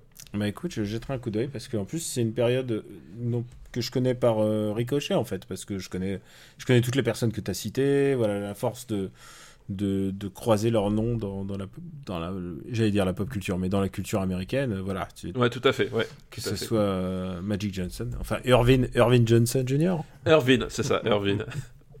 Franchement, tu sais quoi, si tu t'appelles Irvin, c'est sûr tu, te, tu, tu prends Magic comme pseudo. bah oui, c'est sûr. Alors moi je, je vais recommander, un- allez, tu sais quoi, pour la 201ème, je vais faire la facilité.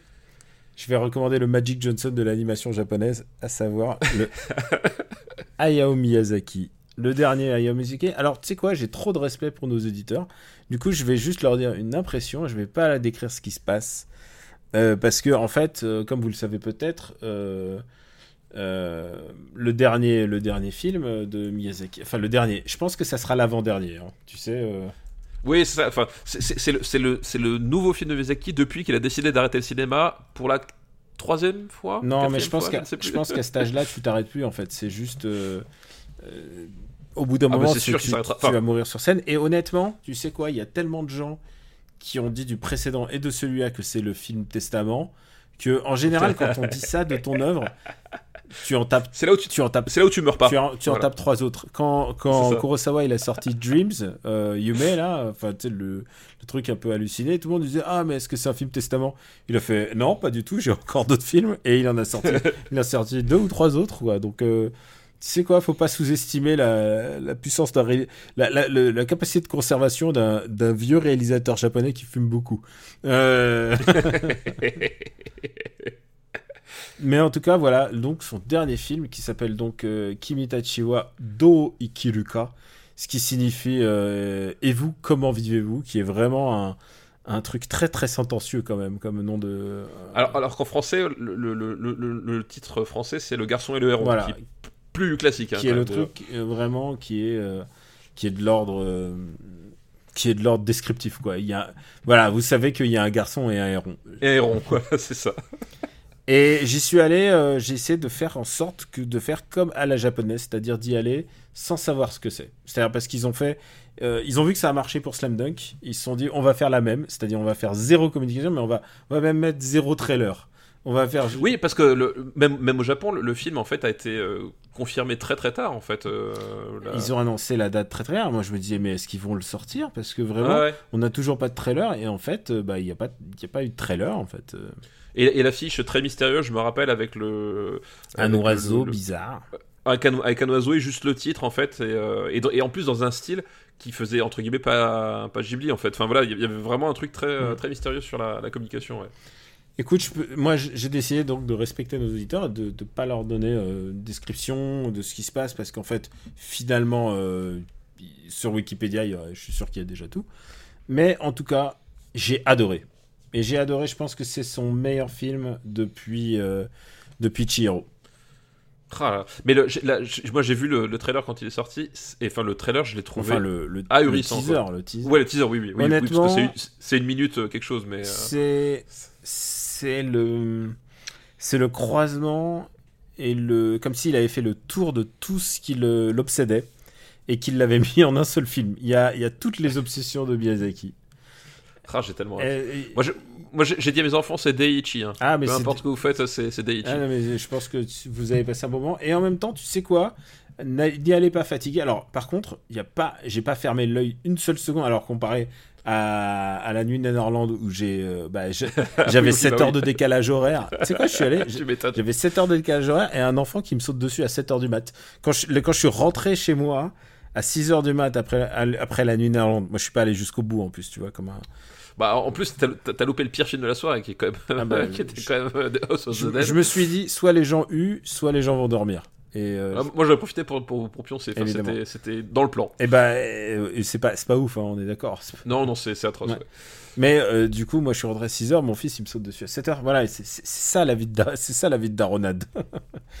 Mais ouais, non, là par contre, j'étais hypnotisé vraiment. C'est, je pense que c'est euh, c'est brillantissime. Voilà, je pense que c'est brillantissime. euh, c'est euh, et en même temps, tu vois, c'est pas c'est pas un film d'un jeune d'un jeune mec quoi. Tu vois, c'est pas un film d'action.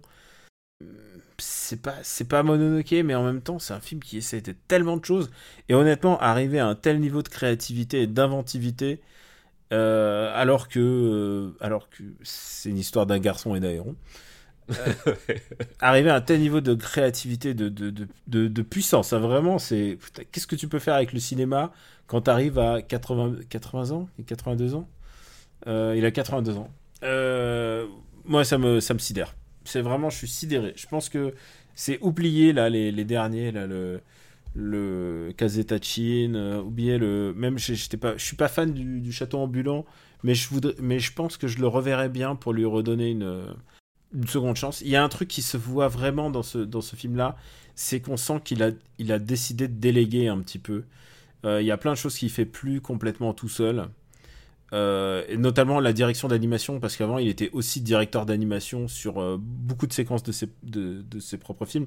Là, c'est euh, Takeshi Honda qu'on a pu voir dans le dernier film, dans les derniers films d'Evangelion. Tu vois, c'est un, Mhm. un- je crois qu'on le voit. Dans, je crois que c'est le troisième ou quatrième film de mémoire hein, de voilà Takeshi Honda et qui est un, un, animateur ex- excellent Ah et oui, qui oui, a- et c'est qui a c'est pas n'importe et qui. qui a su déléguer et en même temps de laisser il a laissé beaucoup la, de liberté à ses artistes pour pour leur lancer un défi genre et vous qu'est-ce que vous feriez dans ce cas-là? Et du coup bah les mecs ils sont ils sont allés à, à fond les ballons en se disant euh, on peut pas décevoir euh, Oji-san. Ouais, c'est ça, c'est ça. on peut pas décevoir Oji-san donc euh, je crois qu'il sort genre en tout début novembre Oui, je, je crois que c'est le, le, le premier mercredi de novembre. 1er novembre donc euh, voilà vous avez un- ça, voilà. vous avez 1er juste mes impressions j'ai trouvé ça brillantissime voilà Eh ben, vraiment. Hâte. J'ai fait une recommandation facile, hein, tu me diras. euh, Oui, non, mais c'est ça. Genre, ok, je recommande quoi? Bah, Miyazaki. Il en faut, hein. Il en faut des recommandations faciles. hein, en- et voilà. et en même temps, tu sais quoi? C'est pas comme si on faisait que les, les, les produits culturels euh, évidents non plus. hein, parce que ta série de basket, c'est pas non plus. euh, Ouais, ouais, ouais. Bah, si, si elle était, enfin, si c'était console, c'est que globalement, elle était un tiers de moins, je crois, que que les audiences des habituels de, de- d'HBO, donc euh, je, voilà. je crois qu'on n'a pas été très nombreux à la regarder. Ouais, mais c'est pour ça qu'on va soutenir euh, The Warrior, euh, Warrior, euh, saison 4, hein, quand ça viendra. Exactement, on va être à, on va être à fond. Ouais. Bon bah voilà, c'était tout pour notre épisode 201 et et le, le- la fin la fin d'un cycle, mais c'est toute fin de cycle et aussi une nouveau et aussi une- un début de cycle à l'épisode Voilà, suivant. c'est une renaissance. Le 202, donc épisode palindrome, euh, bah, ça sera, tu vois, je trouve toujours un truc euh, Ah, à fêter. c'est un bel épisode. Ouais. Et tu sais quoi, c'est le dernier palindrome avant le 303. hein. c'est vrai. Bah après, ouais, oui. après, si, le 300, le 212, tu as la rigueur. Ah ouais, euh, le 212, c'est vrai. 222, voilà. 222. Bon, tu peux. tu peux- tu- Vivement l'épisode 2112. oui, c'est vrai. Tu sais que dans ma vie, je me suis toujours dit, est-ce que je vivrai jusqu'en 2112 Parce que c'est quand même une année palindrome cool, mais je crois que. Ouais. je- Je suis d'accord, c'est un palindrome cool. ouais. Mais j'y arriverai pas. Je pense que. Ouais, je, ouais, je pense qu'il faut être raisonnable, voilà. Se fixer des ou alors, ou alors, alors t'es Alain Delon et t'es immortel. Oui, bah alors, euh, voilà. C'est c'est possible, c'est possible, possible. aussi. Euh, bah voilà, c'est tout pour notre épisode euh, 201. Merci encore de nous avoir suivis jusque-là. Patreon.com slash RPU pour nous soutenir. Pour suivre le camarade, c'est at Werner Herzog. Pour me suivre moi, c'est at Cameo Robotics. Pour suivre euh, Benji, euh, je le précise, c'est at After Eight FR. c'est sa manière de communiquer euh, pendant qu'il est dans, la, dans la cyberprison. Et, euh, bah, et en même temps, euh, il découvre ce que c'est que la. Tu sais, il m'envoie des messages, il fait Les Français parlent au français. La résistance. La résistance, mais euh, à LA, tu vois. Ah, c'est ça. Et voilà, c'était euh, Super Ciné Battle 201. Ça fait vraiment plaisir de se retrouver. Moi, j'étais très content de faire cet épisode-là. Parce que, bah, on a fait un petit break quand même, mine de rien. Bah ouais, ouais, c'est vrai que ça fait, ça fait. Enfin, on s'est vu à la nuit d'Irlande, mais c'est vrai que ça fait longtemps qu'on n'a pas. On s'est vu à la Nuit Irlande. On a, on a, t'as- tu t'es baigné avec mon fils dans la rivière. C'est vrai, c'est vrai. Si tu savais comment il a kiffé. Euh, Ah bah j'espère. Faut qu'on vous dise, à un moment, on a fait une randonnée et il y avait un pont gigantesque dans, dans ta région. Et à un moment, on a décidé de descendre le pont pour aller pique-niquer en bas. Et on descendait le truc et on se disait, mais il va jamais pouvoir remonter, il va être crevé, il va falloir le porter et tout. Et il nous a presque devancé, quoi. Il a, il Ouais, a ouais, couru, il, était à, il était à fond la il a couru ouais. tout le truc, il était à fond les ballons et j'étais fier de mon fiston. Voilà. Ah ouais, ouais, j'avoue. Après, il était un petit peu voir. fatigué dans la voiture, puisque après on est reparti. Et tu sais quoi, un enfant fatigué en voiture, c'est du, c'est génial pour- Euh, Voilà, bah, tu profiteras pour embrasser la famille de ma part. On vous embrasse très fort et on vous dit à très très très bientôt pour le épisode 202. À ciao, à bientôt. À bientôt, ciao, ciao.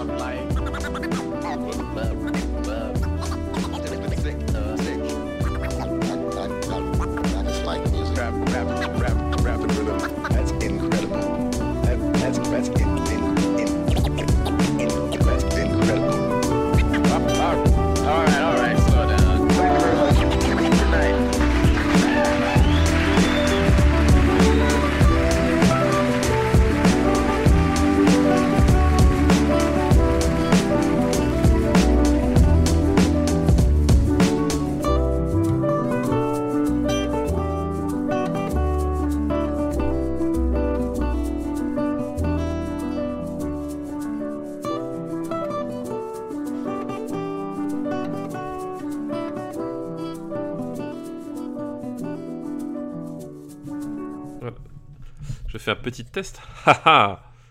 Haha. Ho, ho. ok.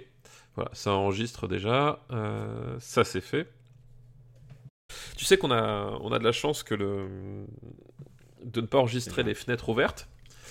Euh, parce que si on enregistrait les fenêtres ouvertes, en fait, on, on aurait le brame du cerf en fond de, en fond d'enregistrement. Pourquoi? Parce que et le brame quoi, Ah oui, nous- Ouais, le- bah, bah, parce qu'en fait, je, euh, chose que je ne savais pas quand euh, j'ai emménagé, mais je, je vis en lisière d'une réserve naturelle et protégée de, de cervidés. Euh, Ce qui fait que littéralement, j'ai des, des cerfs et des biches dans mon jardin le, le matin et le soir.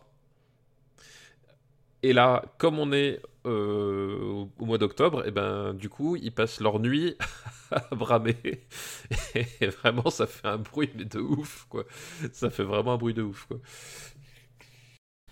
Eh, euh, j'y pense, Steph. Oui. Euh, T'enregistres toujours? T'enregistres toujours? J'enregistre toujours. Je ne fais que ça. Ah en fait, écoute. on continue toute la journée. On voilà. va enregistrer nos lives comme ça. C'est ça, c'est c'est l'expérience sociale. Je me rends compte que on sera, on sera juste pendant la semaine de sortie du règne animal.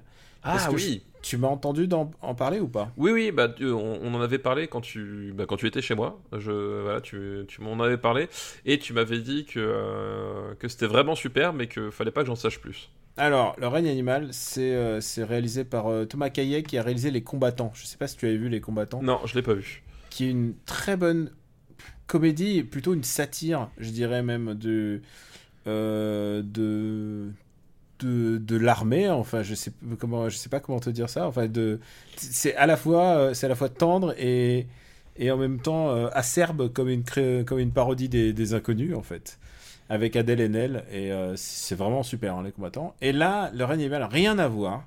C'est un film pas complètement de SF parce que c'est euh, c'est un film qui est un peu, un peu différent, mais il y a un phénomène mystérieux qui fait qu'il y a des mutations chez les êtres humains et donc euh, qui crée des mutants. Est-ce que tu vois Est-ce que ça te dit rien Est-ce que ça te dit quelque chose? Un Ça monde me- avec des mutants. Ça, me rappelle un film de Brian De Palma qui s'appelle Fury. Tiens, Fury qui est un méchant dans les X-Men, figure-toi. The Fury est Bah. un méchant des X-Men. Fury, qui, qui pour moi est une, euh, est une adaptation illégitime, euh, mais assez fabuleuse des Hommes X. Eh ben, eh ben écoute, euh, peut-être qu'un jour on en parlera. Peut-être. Et en tout cas, le règne animal est en fait pour moi est la meilleure adaptation de X-Men euh, au cinéma, puisque ça parle d'enfants qui, qui sont, enfin, de d'ados qui sont en train de muter, puisque c'est ça en fait les X-Men, c'est qu'à un moment euh, les les pouvoirs se manifestent et c'est exactement ça quoi. Sauf que ça se passe en France, c'est que le père c'est euh, Romain Duris Romain Duris, ouais, c'est ça. ouais. et euh, c'est c'est bouleversant. Et tu sais quoi, je te recommande d'y aller avec tes enfants. Bah oui, oui, mais je. Parce que ça pourrait peut-être leur parler, cette histoire d'adolescent qui a besoin de... Parce que parce qu'évidemment, euh, il y, a, y a un truc qui se passe entre le père et le fils, et, et sur la compréhension de, de, de, de la société et tout, c'est vraiment, c'est vraiment pas mal. C'est vraiment très très bien. Je pense que c'est un de mes films préférés de l'année. Et, et je te dis ça alors que je viens de recommander un Miyazaki, quoi. non mais on, a, on a vu la bande-annonce au, au cinéma euh, quand on était, je sais plus quand on était allé voir euh, quel film mais bref on, on a vu la bande-annonce et, euh, et je me suis rappelé qu'on- que tu m'en avais parlé j'ai dit au gamin celui-là faudra qu'on essaie d'aller le voir quoi N'hésite pas. Donc, Le règne animal de Thomas Caillet, et c'est sorti normalement au moment où vous écoutez euh, ce podcast. Ça te va, hein J'espère que t'as convaincu. ça t'a Ah, oui convaincu. oui je suis convaincu je sais pas quoi rajouter mais du coup voilà Allez, bisous, je coupe. bisous ciao Une production RPU.